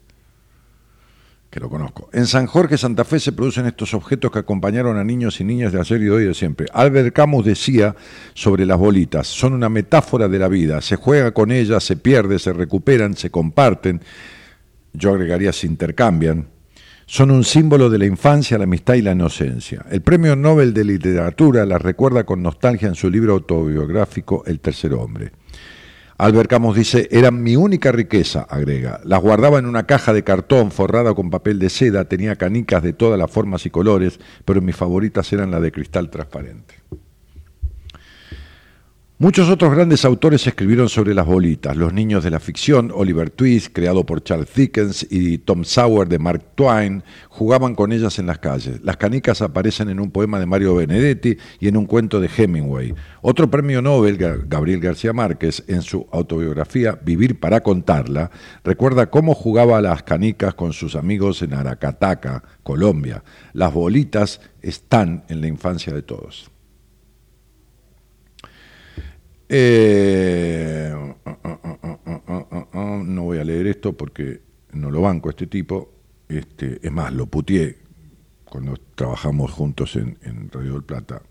que es Dolina, le dije que era un pelotudo, al aire encima. Este, hace pocos días el autor de esta nota, es decir, se fue convirtiendo en un pelotudo. Ahora, me acuerdo que mi papá decía cuando, cuando de estas cosas, el que, el que, el que es boludo de grande es porque fue boludo de chico, nadie se viene boludo. Eh, y menos por la plata. Entonces, este, si fuera cierto, como las hermanas, bueno, allí en esa localidad santafesina, en San Jorge, las hermanas Chiarlo, Ros- viste que te dije que eran tres hermanas, Rosana, Silvina y Mariana, mantienen viva la única fábrica de bolitas del país y Sudamérica que está produciendo desde hace 71 años. Otros fabricantes están muy lejos, en México y en China, y sus productos son mucho más caros. El horno de la fábrica está a 1600 grados constantes y no se apaga por la noche. Tremendo. Allí se produce bolita vergel, que son transparentes con color por fuera, la onix, que es color negra, la pétalos, como el ojo de gato, y bolitas industriales que son las que llevan en su interior los aerosoles de pinturas o las espumas de carnaval. Viste que cuando haces así y el aerosol suena, tac, tac, tac, tac. Sí. Bien, la espuma de carnaval. Se fabrican las tradicionales de 16 milí- milímetros y los bolones de 25 milímetros en modelo Vergex y Onyx. En esta nota visitamos la fábrica de San Jorge para contarles el paso a paso de cómo se hacen las bolitas y por qué mantener la fábrica abierta es una verdadera utopía para sus dueños. Eso fue hace un día, no cerró nada. Claro, ¿no? No, no, no, no, no. Bueno, ¿viste? ¿Viste? ¿Viste? Equivocadamente. Ahora sale una peli, la parte 2, No, pero te, te quiero decir que, que de de intensamente, Intensamente. una película espectacular. Véanla, es un dibujo animado, véanlo porque es un dibujo animado para y la que está ahora de Disney también, véanla. la, la que está la de Disney ahora es sensacional. Que no la viste, pero No, no, te lo conté me todo la conté, yo. listo, ya está, sensacional. Este, me, me, me, me jodiste, porque ahora, viste, ¿cómo hago? Este, No, pero vos le vas a ir a ver. sí, Dale. iba a ir con dos, Pará. con dos o tres amigos. Es divina, ¿eh? De verla es divina. Pero Los ¿cómo no lo voy a ir a efectos, ver? todo. Pero a mí- escúchame. Hay un pueblo, hay un rey que parece un divino. No, Hay- no, no. No, hay- no, no spoilees. No spoileo. No. Hay, Hay un rey que es Eh, un bueno, divino no, y es no, precioso él. Bueno, está bien, perfecto. Es divino. Ya está. Es re lindo Y él. bueno, ya la tengo que ver, Sí, porque hay una identificación. sí, y hace hay una cosa medio. Pero hay la, con la contraparte del personaje. Pero hay una rey. cosa medio de parodia del rey porque dice quién es el rey más lindo de todos los tiempos. Ah, como, la, de la bruja como- de como la bruja de la Cenicienta. No, de, de, la, de mm, Blancanieves. ¿Blancanieves? De Blancanieves. Blancanieves. Sí. Mm. ¿Quién es la más bella de las? Sí. Vos. En la parte que le pregunta al espejo. Pero no, el, es el una. espejo le dice, es momento, una- pero hay una más linda que... ¿Cómo que hay una más linda? Sí, es una peli que está en el cine ahora que se llama Wish. es- Esos cuentos para los chicos, perdóname, son perversos. Vos viste. La otra bella durmiente que estaba atragantada con una manzana, después vienen todos los enanos de mierda, eso que para mí que tuvo sexo esa con es los enanos. Blancanieves. Ah, Blancanieves. Yo creo que algo pasó, se le metieron en la cama a los enanos. ¿Vos viste Dumbo alguna vez? Porque no, lo- los lobos, todo esto. Después la otra pobre que la, la otra pobre. Cenicienta. Se, se- barriendo, limpiando con la lengua el, el piso, ¿me entendés? Y viene una calabaza, le dura una noche sola, pobre infeliz, ¿entendés? Era, era, era como las azafatas de- del arca de Noé, qué sé yo, ¿no? ¿Entendés? O sea, este, una sola noche buena. Pero esta peli es un peliculón. Desde lo político, Sí, sí, sí, sí. desde sí. lo interno de cada uno, No, es un no, no, peliculón. no, no, Tenés que ir a verla entendiendo que es una película para grandes, no, es para chicos. no, pero pero la que- re pueden ver los Es que chicos yo la voy a ir a ver. Bueno, Sí, sí. Está bien. Tengo decidido ir a verlo. sí. Sí, sí, sí, sí. Bueno, muy bien. Este. No, no me hizo nada, Dolina. Simplemente, este, cuando, cuando em, lo trajeron a Radio del Plata, yo estaba en Radio del Plata, eh, no me hizo nada, sí. Eh, él estaba hasta las 2 de la mañana y yo arrancaba el programa, me quedaba dos meses más en Radio del Plata y me iba. Ya tenía eh, prácticamente acordado venir para acá. Y entonces me tenían que entregar el programa a las 2 de la mañana. ¿Y sabes qué hacía? Me entregaba 2 y 10, 2 y cuarto. Lo cual es una falta de respeto en los medios, o sea, no es que hacemos un pase, no es que me decía hagamos un pase y charlábamos y está todo bien, qué sé yo, como podía suceder me sucedía con Virginia Hangling, que yo me metía en el estudio, charlaba con ella, después ella se iba, la saludaba, chao, Vir, y yo venía a mi programa, ponele, o sea, un pase. No, no, no, no. El tipo seguía su programa cagándose en los que venían atrás, bueno, yo era yo, este, o, era yo, este, y, y, y ni pedía disculpas. Entonces sucedió un día, sucedió dos días. Al tercer día dije, bueno, es la tercera vez que el pelotudo de Dolina me entrega el programa 10 minutos o 12 minutos o 14 minutos tarde. Y eso solo puede hacer un imbécil, solo puede hacer un tarado, solo puede hacer un pelotudo. Porque en, los medios, por lo menos, hay respeto por el horario. Hay respeto por el horario.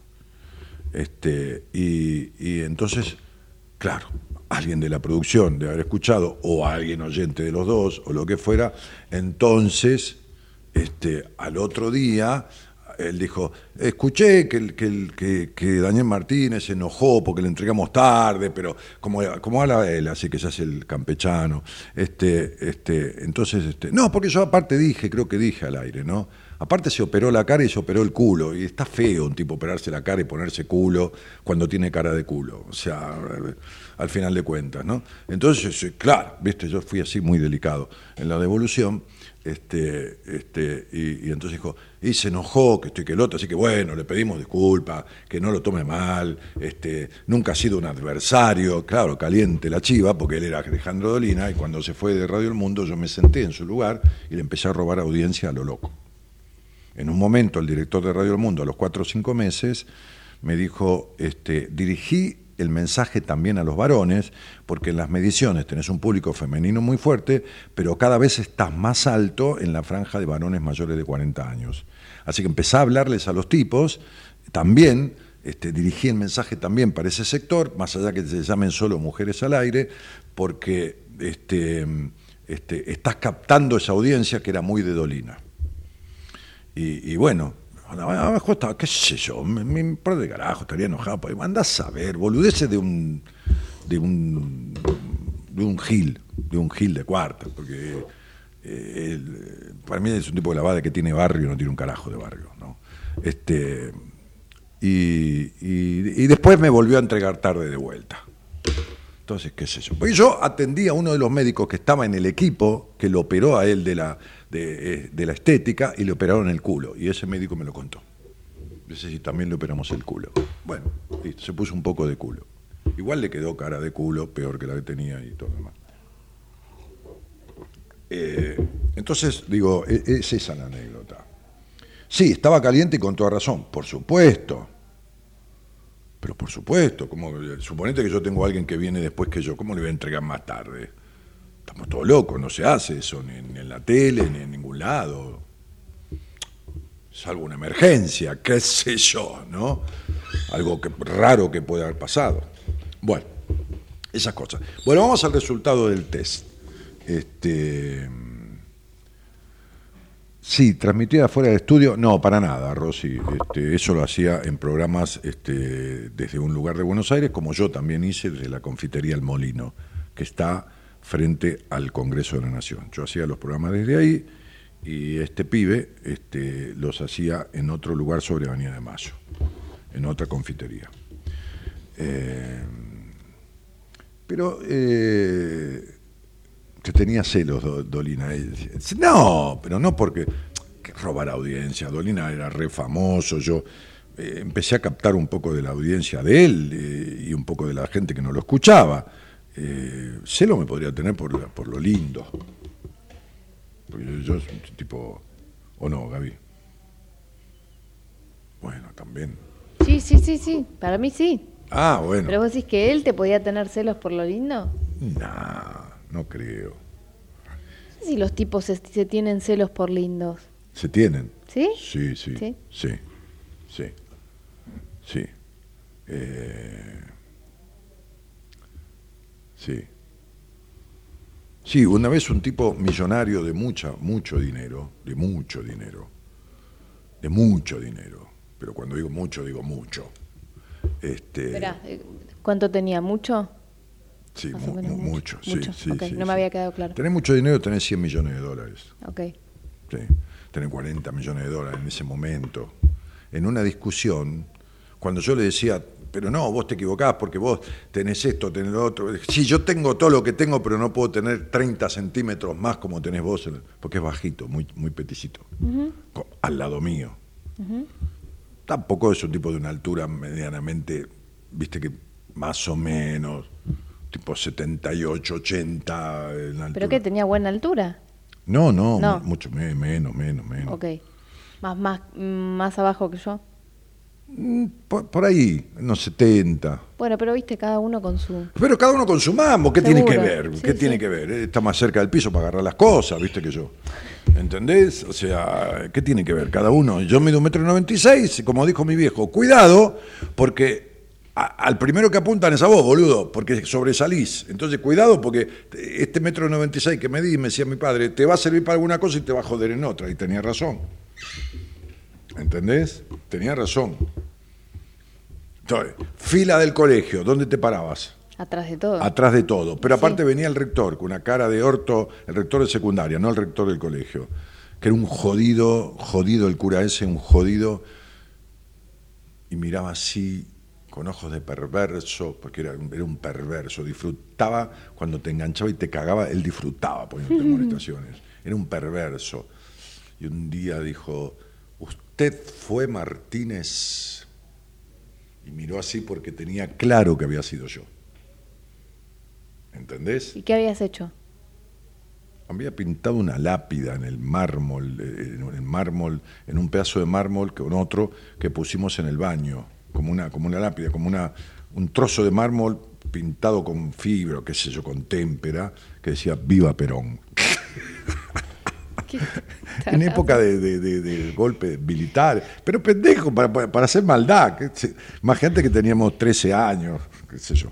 Bueno, yo a esa edad ya había escrito en el banco del colegio, no en el banco, quiere decir, eh, rayando el banco, pero había escrito sobre el banco del colegio, te quiero decir que estaba en el colegio, en el cuaderno mío, en el año 2000 quiero ser diputado nacional, abogado y diputado nacional, a los 13 este, tenía una conciencia cívica muy grande, ¿no? O sea, hay un gusto por lo cívico, por lo político, que después incursioné y me fui a la mierda, porque ¿para qué carajo? to- toda esa bosta, pero bueno, qué sé yo. Eh, entonces, este, pero me atrae. Eh, es más, colaboraría. De buen es más, me ofrecí gratuitamente colaborar en un momento, hace unos años. Bueno, este, ¿qué estaba diciendo? Ah, y me miró así y vos sabés cuando estás crucificado. Seguro, sí. Y se paró el mejor de la clase. No, levantó la mano el mejor de la clase. Enrique Mucio. Medalla, banderado, el mejor de todos. Dijo, no fue él, padre, fui yo. ¿Cómo, Mucio? Sí, fui yo. Y cagó el tipo, porque era el mejor alumno de la clase, el mejor alumno de todo, ninguna amonestación, un prolijo, un, di- un divino, aparte aquí que no, no era un nerd, pero era un bocho. Este, eh, fue un tipo que, que llegó a contador y fue contador de un banco privado muy importante y tenía la llave, no la llave, la llave de metal, la llave, el algoritmo, digamos, por decir algo, de lo que era el tesoro del banco. que El tipo podía agarrar 5 millones de dólares y ponerlo en una cuenta en el exterior y se acabó. Y lo, lo hacía. Lo hacía él. claro. Y se ponía 30 millones de dólares del exterior y se iba con un avión y jamás ni en pedo. Un tipo así. Así que no me pudo cagar. Nunca me pudo cagar. Las trapisondas que hacía en el colegio. Bueno, ¿Qué pasa? quiero saber lo de los gatos. Ah, ¿tenemos que hacer eso? Sí. ¿Y si lo dejamos para el lunes? ¡Eh! No, no. Se te vienen todos en- encima. Bueno, muy bien. Entonces, si viste dos gatos. Opa, justo estoy mirando. ¿Cuántos viste vos, Celo? ¿En serio? Yo no, no, yo veo uno menos. Marcámelos, a ver. Bueno, si viste dos gatos. ¿Qué pasa? ¿Vos cuántos viste? ¿Dos?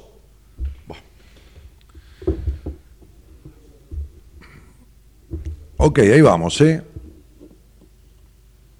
En el caso de que hayas visto dos gatos, tu desarrollo puede haberse estancado. eh, No hablamos de desarrollo mental, entiendan lo que voy a decir. Porque yo digo las cosas como son, ¿eh? no, no es que estoy evitando. No, desarrollo mental de 2 más 2, 4, 5 más 5, 10, 8 por 5, 40, te espero en la lechería. No, no. Desarrollo mental quiere decir más bien emocional, ¿eh? ¿Se entiende? Desarrollo emocional.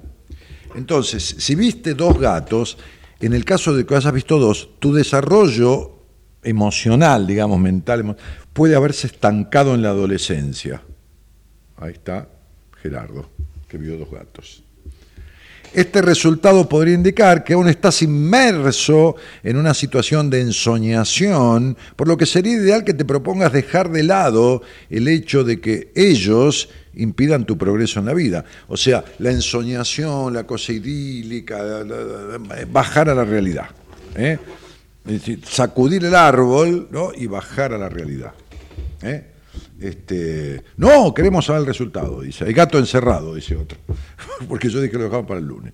Si viste tres gatos, entonces esta edad anda alrededor de los 25 años. Esta edad emocional anda alrededor de los 25 años.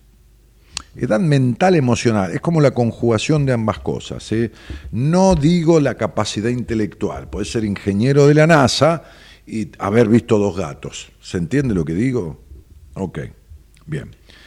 Entonces, eh, eh, en estos tres, el que vio tres, tiene una edad que no sobrepasa los 25 años, esto es beneficioso para aquellos que tienen una mente joven, juvenil, digamos, o forman parte del mismo grupo etario. ¿eh? Están todos en un mismo grupo. Bueno, asimismo, una cualidad a destacar es un talento analítico. Los que vieron tres gatos tienen un talento analítico, ¿cierta? Pero emocionalmente están ahí, ¿eh? en los 25. Si viste cinco gatos, En la foto esto significa que tu edad mental es comparable a la de una persona de 30 años aproximadamente. Vos tenés 32. Muy bien. Por ende, te caracterizás por poseer un gran sentido del humor y te rodeas de amigos verdaderos. Por otro lado, sos alguien que sabe escuchar y buen consejero. Bueno, ahí está. Esta es Gabriela, ¿no? Tra- Trabaja de eso, le gusta eso. Este, y, y- y, bueno, y es muy amorosa con sus pacientes, tanto que la recomienda, nunca tiene lugar, ni, que el, marido le diga, tengo una paciente, te quiero. No tengo lugar, tenés que esperar. Pero ¿cómo no tenés lugar? Soy yo. Y si no tengo, ¿qué querés que haga? Bueno, ok, así sucede. Eh, calculá que los que vieron cuatro gatos están en- entre ni 25 ni 30, entre que escuchan a medias y a veces se ponen a dar consejos, como dice la frase, consejos vendo pero para mí no tengo, ¿no? Entonces están entre una edad de 25 y 30 años, ponele, al medio del de 3 y 5 gatos, y tienen a medias, el que vio cuatro gatos, como cierto encierro limitativo de estas capacidades que tienen los de tres gatos, de la mente analítica, y los de cinco gatos, de la capacidad de dar buenos consejos, buenas opiniones y saber escuchar. Si viste seis gatos, por último, en el caso de que hayas visto seis gatos, demuestra que tu edad mental es equiparable a la de una persona de 45 años. En este, que es mi caso. ¿Dónde está el, sexto gato? Poneme, ¿Me pones la imagen de nuevo, Gerard? No, a mí no me preguntes cómo. Cuando yo hice este test, porque cuando lo hice me lo mandó, le dije, buscame un test que te... Y me lo mandó y le digo, pero este es el test que te dije yo que había hecho. Dije, hace tiempo, le dije, hoy a la tarde, en la preproducción del programa, le dije, escúchame, yo hice un test hace un tiempo, no le dije ni de gato ni nada, que, que mira si me escuchan mis amigos decir que hice un test de gatos. Me dicen, ¿dónde fuiste? Un Te van a- cabaret. te van un a pedir cabaret, el dato. Un cabaret, hijo de puta. Te van a pedir el dato. Decime dónde, claro, van a pedir el dato. Este, entonces este, le dije, o sea, le- me dice, bueno, voy a buscar uno. Entonces me dice, Dani, ya te mandé uno al mail, que lo veis simple, que está bueno, que esto y. Cuando me lo manda, abro el mail, abro el archivo, veo que era el que hice yo. Bueno, ¿dónde está el sexto gato? Yo vi siete gatos. Dale, nene, mira. y te lo digo de verdad. Marcame, la- marcame en la compu, a ver. Pero no te puedo marcar en la compu. O sea, está el gato grande. Pero no me digas el cómo. primero. Es la, ¿Cómo se hace un Ahí test? es un mentiroso, No. es un mentiroso. ¿Cómo se hace un test? Con la primera impresión. El test, por eso, cuando vos haces un test, tenés que responder. Vamos a hacer un test de preguntas. No, voy a analizar. No, no, en lo primero. A, B o C, rápido. Ah, bueno, listo. Así se hace un test. No es. eh, ¿entendés? No, pero esto es más No es el- ingenio, no es- porque ¿cómo vos se llama, tenés que ¿Cómo se llama el test de las figuras? El de. El Rogers. eh, ¿Eh? El Rogers. Rogers. Rogers.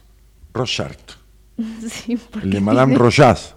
Porque me sale Madame Rojas, que es, que es un perfume. Sí, sí, el que te muestran y te preguntan, bueno, ¿qué ves acá? El que parece un vampiro, el que está Sí, con la las alas mariposa, abiertas, las alas. Las alas abiertas, sí. Sí, yo veo tipo murciélago, todo oscuro. Que la gente dice que ve el hueso de la cadera. Sí, sí, puede ser el hueso Ay, de la- la, la cadera. banda esta del Puede- Cuarteto puede de ser, Nos. Puede ser una vagina con, con los labios abiertos, puede ser una, un, un, un- No, y sí, ¿qué te pasa? La banda- es la una parte banda- del cuerpo, ¿qué pasa? ¿Viste la banda del Cuarteto de Nos? Sí, El cantante es filósofo. y... Y en el último álbum que hicieron, eh, Escúchame lo que te voy a decir. Yo también. todos somos filósofos. Y pero claro. no, pero el tipo es no es como vos, es filósofo. ¿Por qué no lo traes a ver si es como yo? Tráelo vos. Si es tan Pedile a filósofo. tu productora, que está ahí, Sí. la de Rulos. Sí. Eh, no, bueno, entonces, entonces eh, hizo, hizo el álbum, el último, con todas portadas de ese test y cada uno de ellos, de los integrantes de la banda, hicieron una, una entrevista chiquitita de, de evaluación de eso. Entonces el cantante, creo que era el cantante o el baterista, decía, no sé si tengo que decir lo que creo que tengo que decir o lo que realmente veo porque tengo miedo de que me metan Claro, me internen". lógico, en cana. Bueno, si viste seis gatos, ¿eh? porque ya pasamos por los cinco, este, eh, No me dijiste dónde está el sexto gato. sí, demuestra No, que no tu- eh, espera, es equiparable a la de una persona de 45 años. En este caso, tu experiencia de vida te dio sabiduría, además posees una ética personal que es fundamental para la toma de decisiones y acciones que llevas a cabo. Esto es lo que vi yo. Ah. ¿Y por ¿Vos- qué querés que le Vos leíste el resultado y dijiste, yo voy a No, poner no que, leí le, que vi seis resultado, gatos. la puta madre, será No, posible. no, no, no empieces a Es insultar. más, ¿querés que te diga lo que me pasó, Eloisa? ¿Vos cuánto viste? Seis. Seis, ¿ok? Vos esto no te coincide un carajo. No, porque el test, ¿qué indica siempre? ¿Qué indica siempre? El potencial. La potencialidad. Indica el lugar donde estás parado o el potencial no desarrollado. ¿Entendés? Bueno, ¿dónde está el sexto gato? Y yo no, pero vos me lo marcaste y para mí no hay un gato ahí. ¿Querés que te diga lo que me pasó a mí? A ver. Bueno, mira, yo vi seis gatos y le agregué uno porque dije, y el gato, claro, eh, le sí, golpeé, pero bueno, yo hago radio, ¿verdad? Le agregué un gato porque dije, a mí me parece que hay más, no me van a joder. Y puse siete. Va, pensé en siete. Yo veo cinco. No, no, no. Pero- Hay una cosa rara en arriba de la cola del gato más grande que digo, ¿qué es eso? Como que para mí ahí puede haber un gato, pero no sé. Y sí. Me quedo con cinco igual, yo estoy, estoy conforme. Bueno. Yo también vi cuatro gatos y una rata. No, rata no, no, no, no, no, no, no, no. Cuatro, cuatro gatos. Tres gatos, un ornitorrinco, un flamenco. El de cuatro gatos está entre el, de tres y de cinco. O sea, el de tres tiene que ver con una edad mental que no sobrepasa los 25 y una capacidad de talento analítico, pero ojo, porque el talento analítico, si vivís en la mente, eh, también es una contra. Entonces está entre eso y la capacidad de saber escuchar y ser un buen consejero, digo, acompañante, digo, lo, lo que haría un terapeuta o como amigo, una persona de Tener empatía. tener empatía, dar buenas opiniones. Entonces, siempre que hacen un test, refleja parte de la realidad y parte del potencial de uno. ¿Está claro? Parte de la realidad y parte, por ejemplo, el que vio dos gatos que están en una edad ah, mental, emocional adolescente, le está diciendo que esta cuestión de ensoñación en la que vive la tiene que dejar de lado. No hay problema en tener una, ser fresco como, como un adolescente. El problema es si te quedaste en esa cosa de adolecer de, de- de la mirada real de la vida que tiene la adolescencia, ya sea por rebeldía o por ensoñación. Entonces, el de, cuatro gatos está en una cosa intermedia de una edad entre los 25 y los 30 y tiene una capacidad analítica que cuidado no tiene que ser esto de absolutamente, o sea que su mente sea solo ultra racional y tiene el potencial de sentir empatía y tener buena escucha con los demás. Eso es el de cuatro. Bueno, muy bien. Sí, Anabela dice que coincide con vos, que vio cinco. Dani no es filósofo, dice Micio, es filoso. Y te, te- te cabe mejor. Me cabe mejor. Sí. ¿Por qué? Porque soy cortante. No, no sos cortante. Yo entro a una pescadería y pregunto, ¿acá quién corta el bacalao? No sé qué cara poner cuando vos haces cuando voy a un asado siempre me siento vacío. No, no, no, sé, no- no sirvo para, para responder a esos chistes, o sea, no.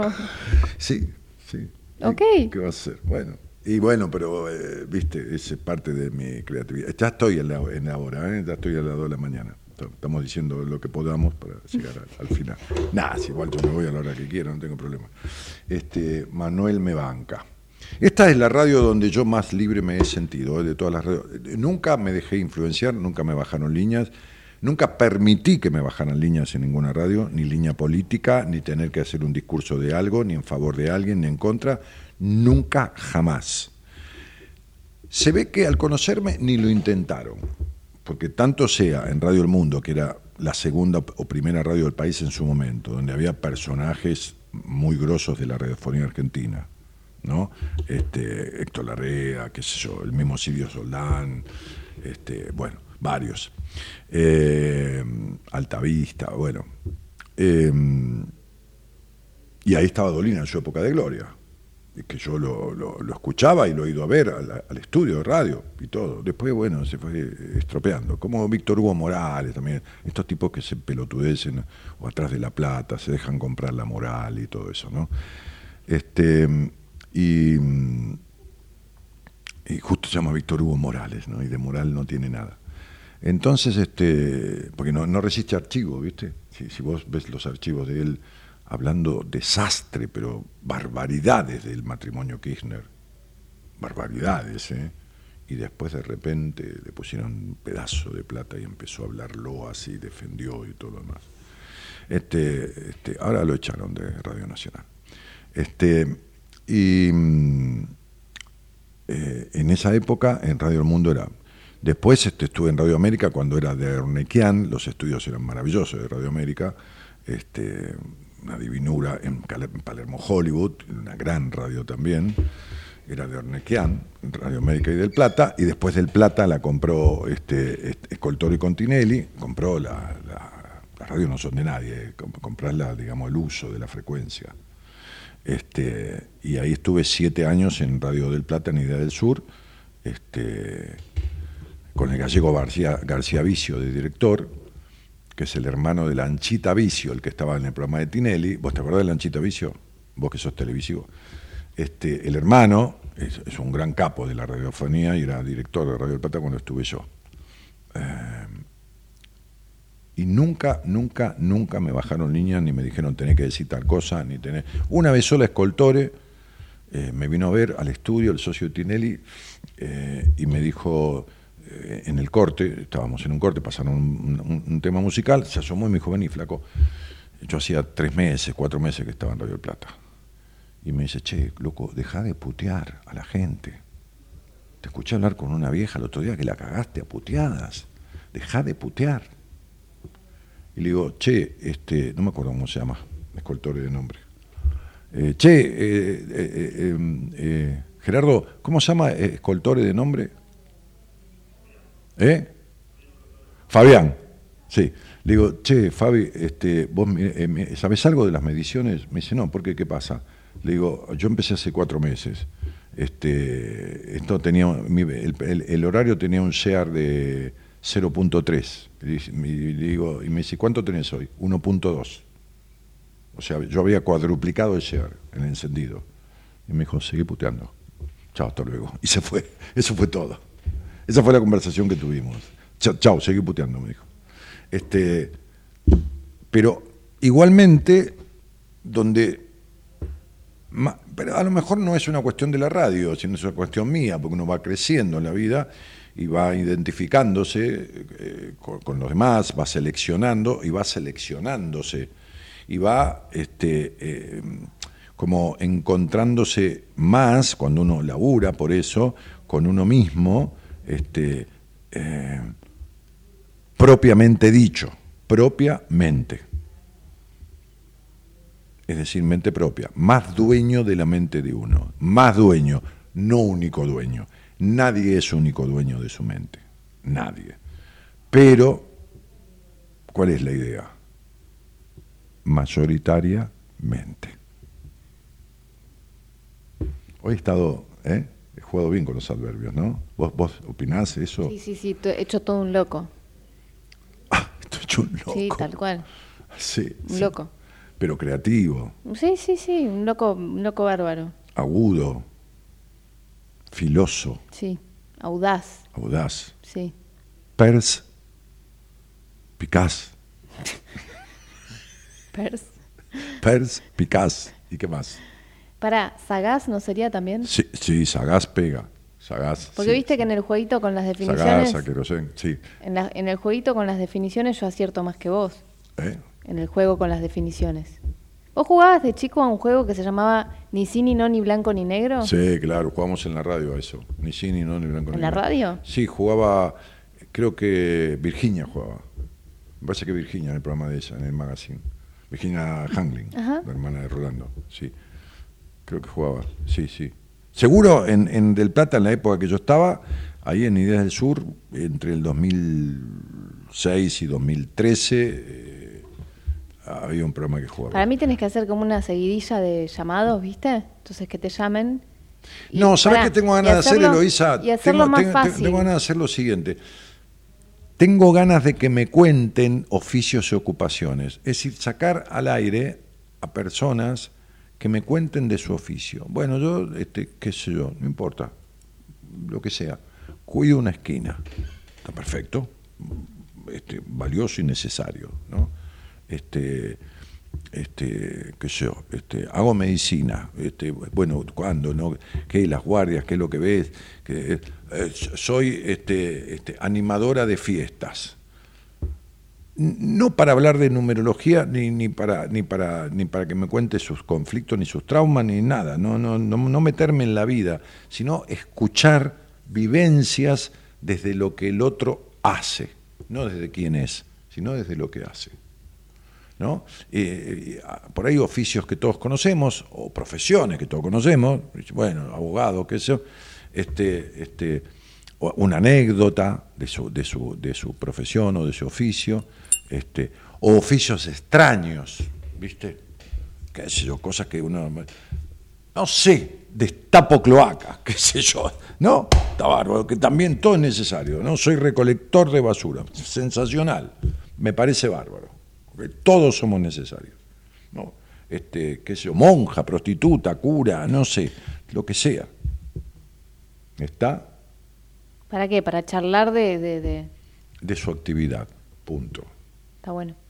¿Eh? Entonces vamos a hacer un reel en donde yo convoque a eso, no una historia. Vamos a hacer un reel en donde yo convoque a eso este, y nos dejen los datos, que yo, llamar para llamar, o que, bueno, el teléfono no baja públicamente, pero este, que nos dejen por privado. Bueno, voy a ir, ¿eh? Ustedes no sé. Hoy vine con tres mujeres. Marita, ¿no viniste al aire? Vení, ¿no querés? Ella tiene alma de productora. Viste, ella es técnica en producción de radio y televisión, me sabe un paquete de esto. Este, este, viste, los productores quieren estar allá. Sí, viste. Es, es como los operadores. Quieren estar allá. No, no les gusta. Eloisa no, ¿eh? Eloisa le gusta. la- Cuando hablamos con Gerardo, eh, cuando ella no estaba de viaje, y nos dábamos cuenta y decíamos, empezamos a analizar, este, de que le gusta mi sillón, le gusta, es como si ella pudiera, manotearía este lugar y querría estar acá, querría estar. Vos viste que lo que le- el- ella vio, El de, el de, vio muchos gatos. el de seis. el de seis. ¿eh? Y, viste que vive, tiene un, eh, andan un montón de Ay, gatos. sí. Por el edificio de ella andan los gatos. Hay gente que tiene gatos en el edificio que, que es- Rogelio. que es un lugar muy lindo donde vive. Este, y, y- y anda un gato que anda por todo el edificio y, y se mete en las casas de, los, de los vecinos. No, pero es un gato del edificio y trabaja el gato también. Sí, trabaja. Trabaja, va a repartir la correspondencia con el encargado del edificio.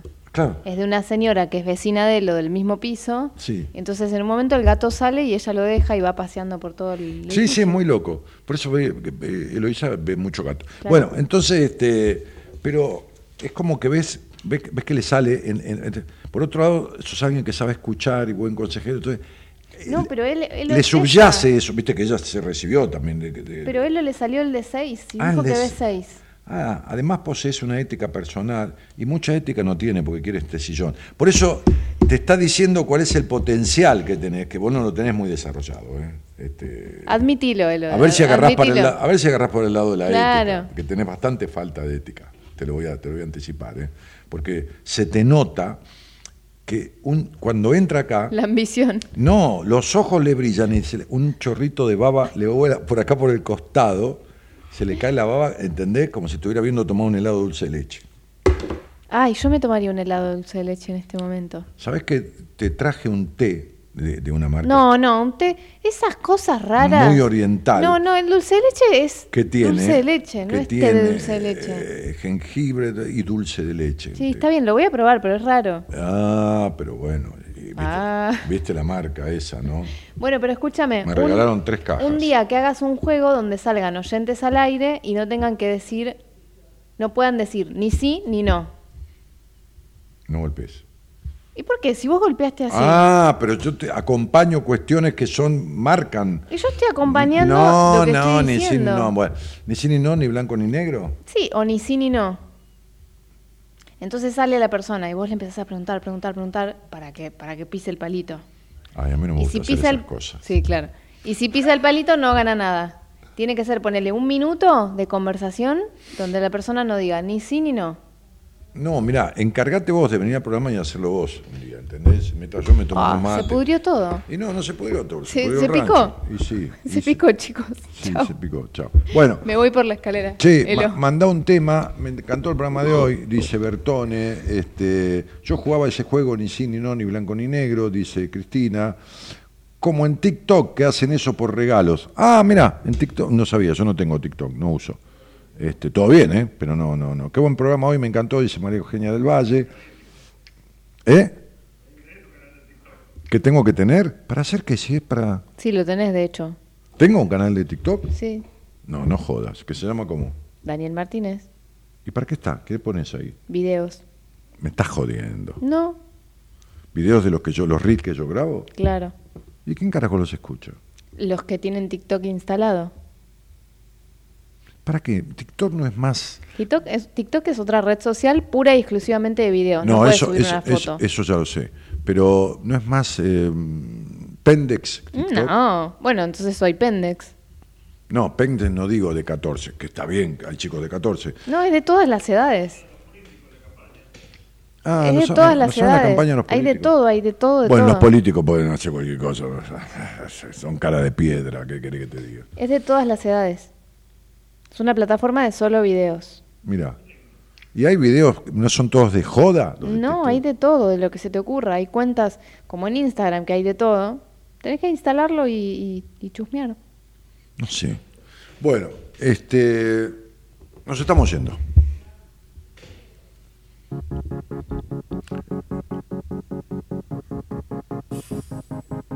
¿Sabes tú a dónde va? La vida arriesgando cero se queda en media verdad. ¿Quién es Pausini? Ah, la ídola de Marita. despacio todo el pasado, como unas iniciales en un libro usado. Si los errores pesan, solo compensarlos. Las cicatrices volverán a equilibrarlos. Cuando creo en mi fuerza Justo está Marita ahí, así que tengo que decir, me decía la productora del seminario que ni lo dije, pero bueno, ahí vamos. Seminario Premium, así llamamos, transformar tu vida. 15, 16, 17 de marzo. Vos, yo, 20 y pico, 30 personas más y el equipo de Buenas Compañías. Gran parte del equipo de Buenas Compañías. 10 of Hours. ¿Está bien? No. No. 10 of Hours. Hours. ¿Qué, 10 de nosotros? Claro. ¿Cómo sería? Ah, No, no se dice así, pero no te sé decir cómo. ¿No sabes cómo se dice? Bueno, 10 de nosotros, del equipo de Buenas Compañías, en un lugar divino, paradisíaco, de silencio, de árboles divinos, añosos, de pájaros que cantan ahí, divino, porque es divino. Este, las cuatro comidas diarias, un, micro ten- que los lleva y los trae. Vienen tres personas del exterior, dos o tres del exterior, ¿no? Tres, de tres países diferentes, Marita. ¿Sí? Eh, ¿Qué tenemos? ¿Colombia? No. ¿Canadá? Polonia. Ah, cagamos. Canadá. Polonia, Canadá y qué más. Colombia. ¿Eh? Colombia. Colombia. Colombia, Polonia, Polonia es nuevo, ¿no? Nuevo que en París. No, nene, nuevo para el seminario, que nunca vino alguien de Polonia. ¿o no, de Polonia no, de Austria sí, de Polonia no, de Polonia no vino nadie? Por eso, por eso, nuevo en ese sentido. Increíble. De Polonia tenés un viajecito. Tremendo, sí. Sí, y aquí- sí. Y después Canadá también. Canadá también. Canadá. Pero Canadá tuvimos gente de Canadá. Bueno, y gente de, de diferentes provincias del país. ¿eh? Hay más o menos ya llegando a la mitad de anotados, este, la mitad del, cupo, digamos. Eh, así que, bueno, todavía faltan dos meses. Pero, ojo, porque estamos en época de inflación y el valor, que es lo que nos dan a nosotros, por supuesto, las contrataciones, no te mantienen el precio de acá hasta marzo. Entonces, bueno, hasta el 3 de febrero, el 4, no sé cuándo, está el precio. Hasta, entonces, eh, nada. Escríbanle a Marita, ahí está. Este, en mi página web tienen todo. Dice seminario, tienen el icono de WhatsApp. Este, escríbanle a Marita, que Marita les manda toda la información para, hacer ese seminario con nosotros. Va a participar. Gabriela cumple años justo el, sábado 16 del seminario cumple años. Así que ya le dije que va a tener una carpa en el parque y adentro con una torta y la vela y los globos, todo dentro de la capa, sola, porque no, el seminario no es una fiesta, ¿viste? ¿Entendés? Este, así que lo, lo festeja ahí. Pero no, después lo festejamos una semana después con tus amigas y qué sé yo. Sí, hago un autofestejo. El... Sí, sí. El día del Ese día lo festejamos sola, yo te acompaño, llevo una copa. Para, lo, lo peor es que deben pensar que estamos haciendo un chiste, pero es verdad. No, es verdad, sí, sí, sí, No lo de la carpa, pero sí que no lo puedo festejar. sí, sí. Luz dice, tus puteadas no son sin sentido como las de Babi, tus puteadas tienen un sentido.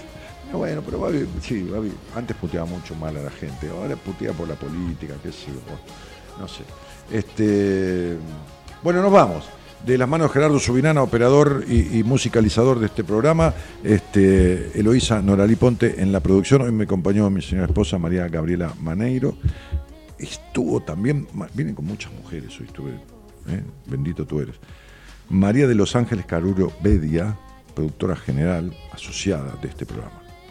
Este, así que mi nombre es Daniel Jorge Martínez. Mañana está el licenciado en psicología del equipo de profesionales Pablo Mayoral, también astrólogo, y un cariño grandote. Ahí está la, la- la- la ídola de Marita, Pausini. Chau, chau. Buenas noches. Chau, baby. Chau. Gracias por estar.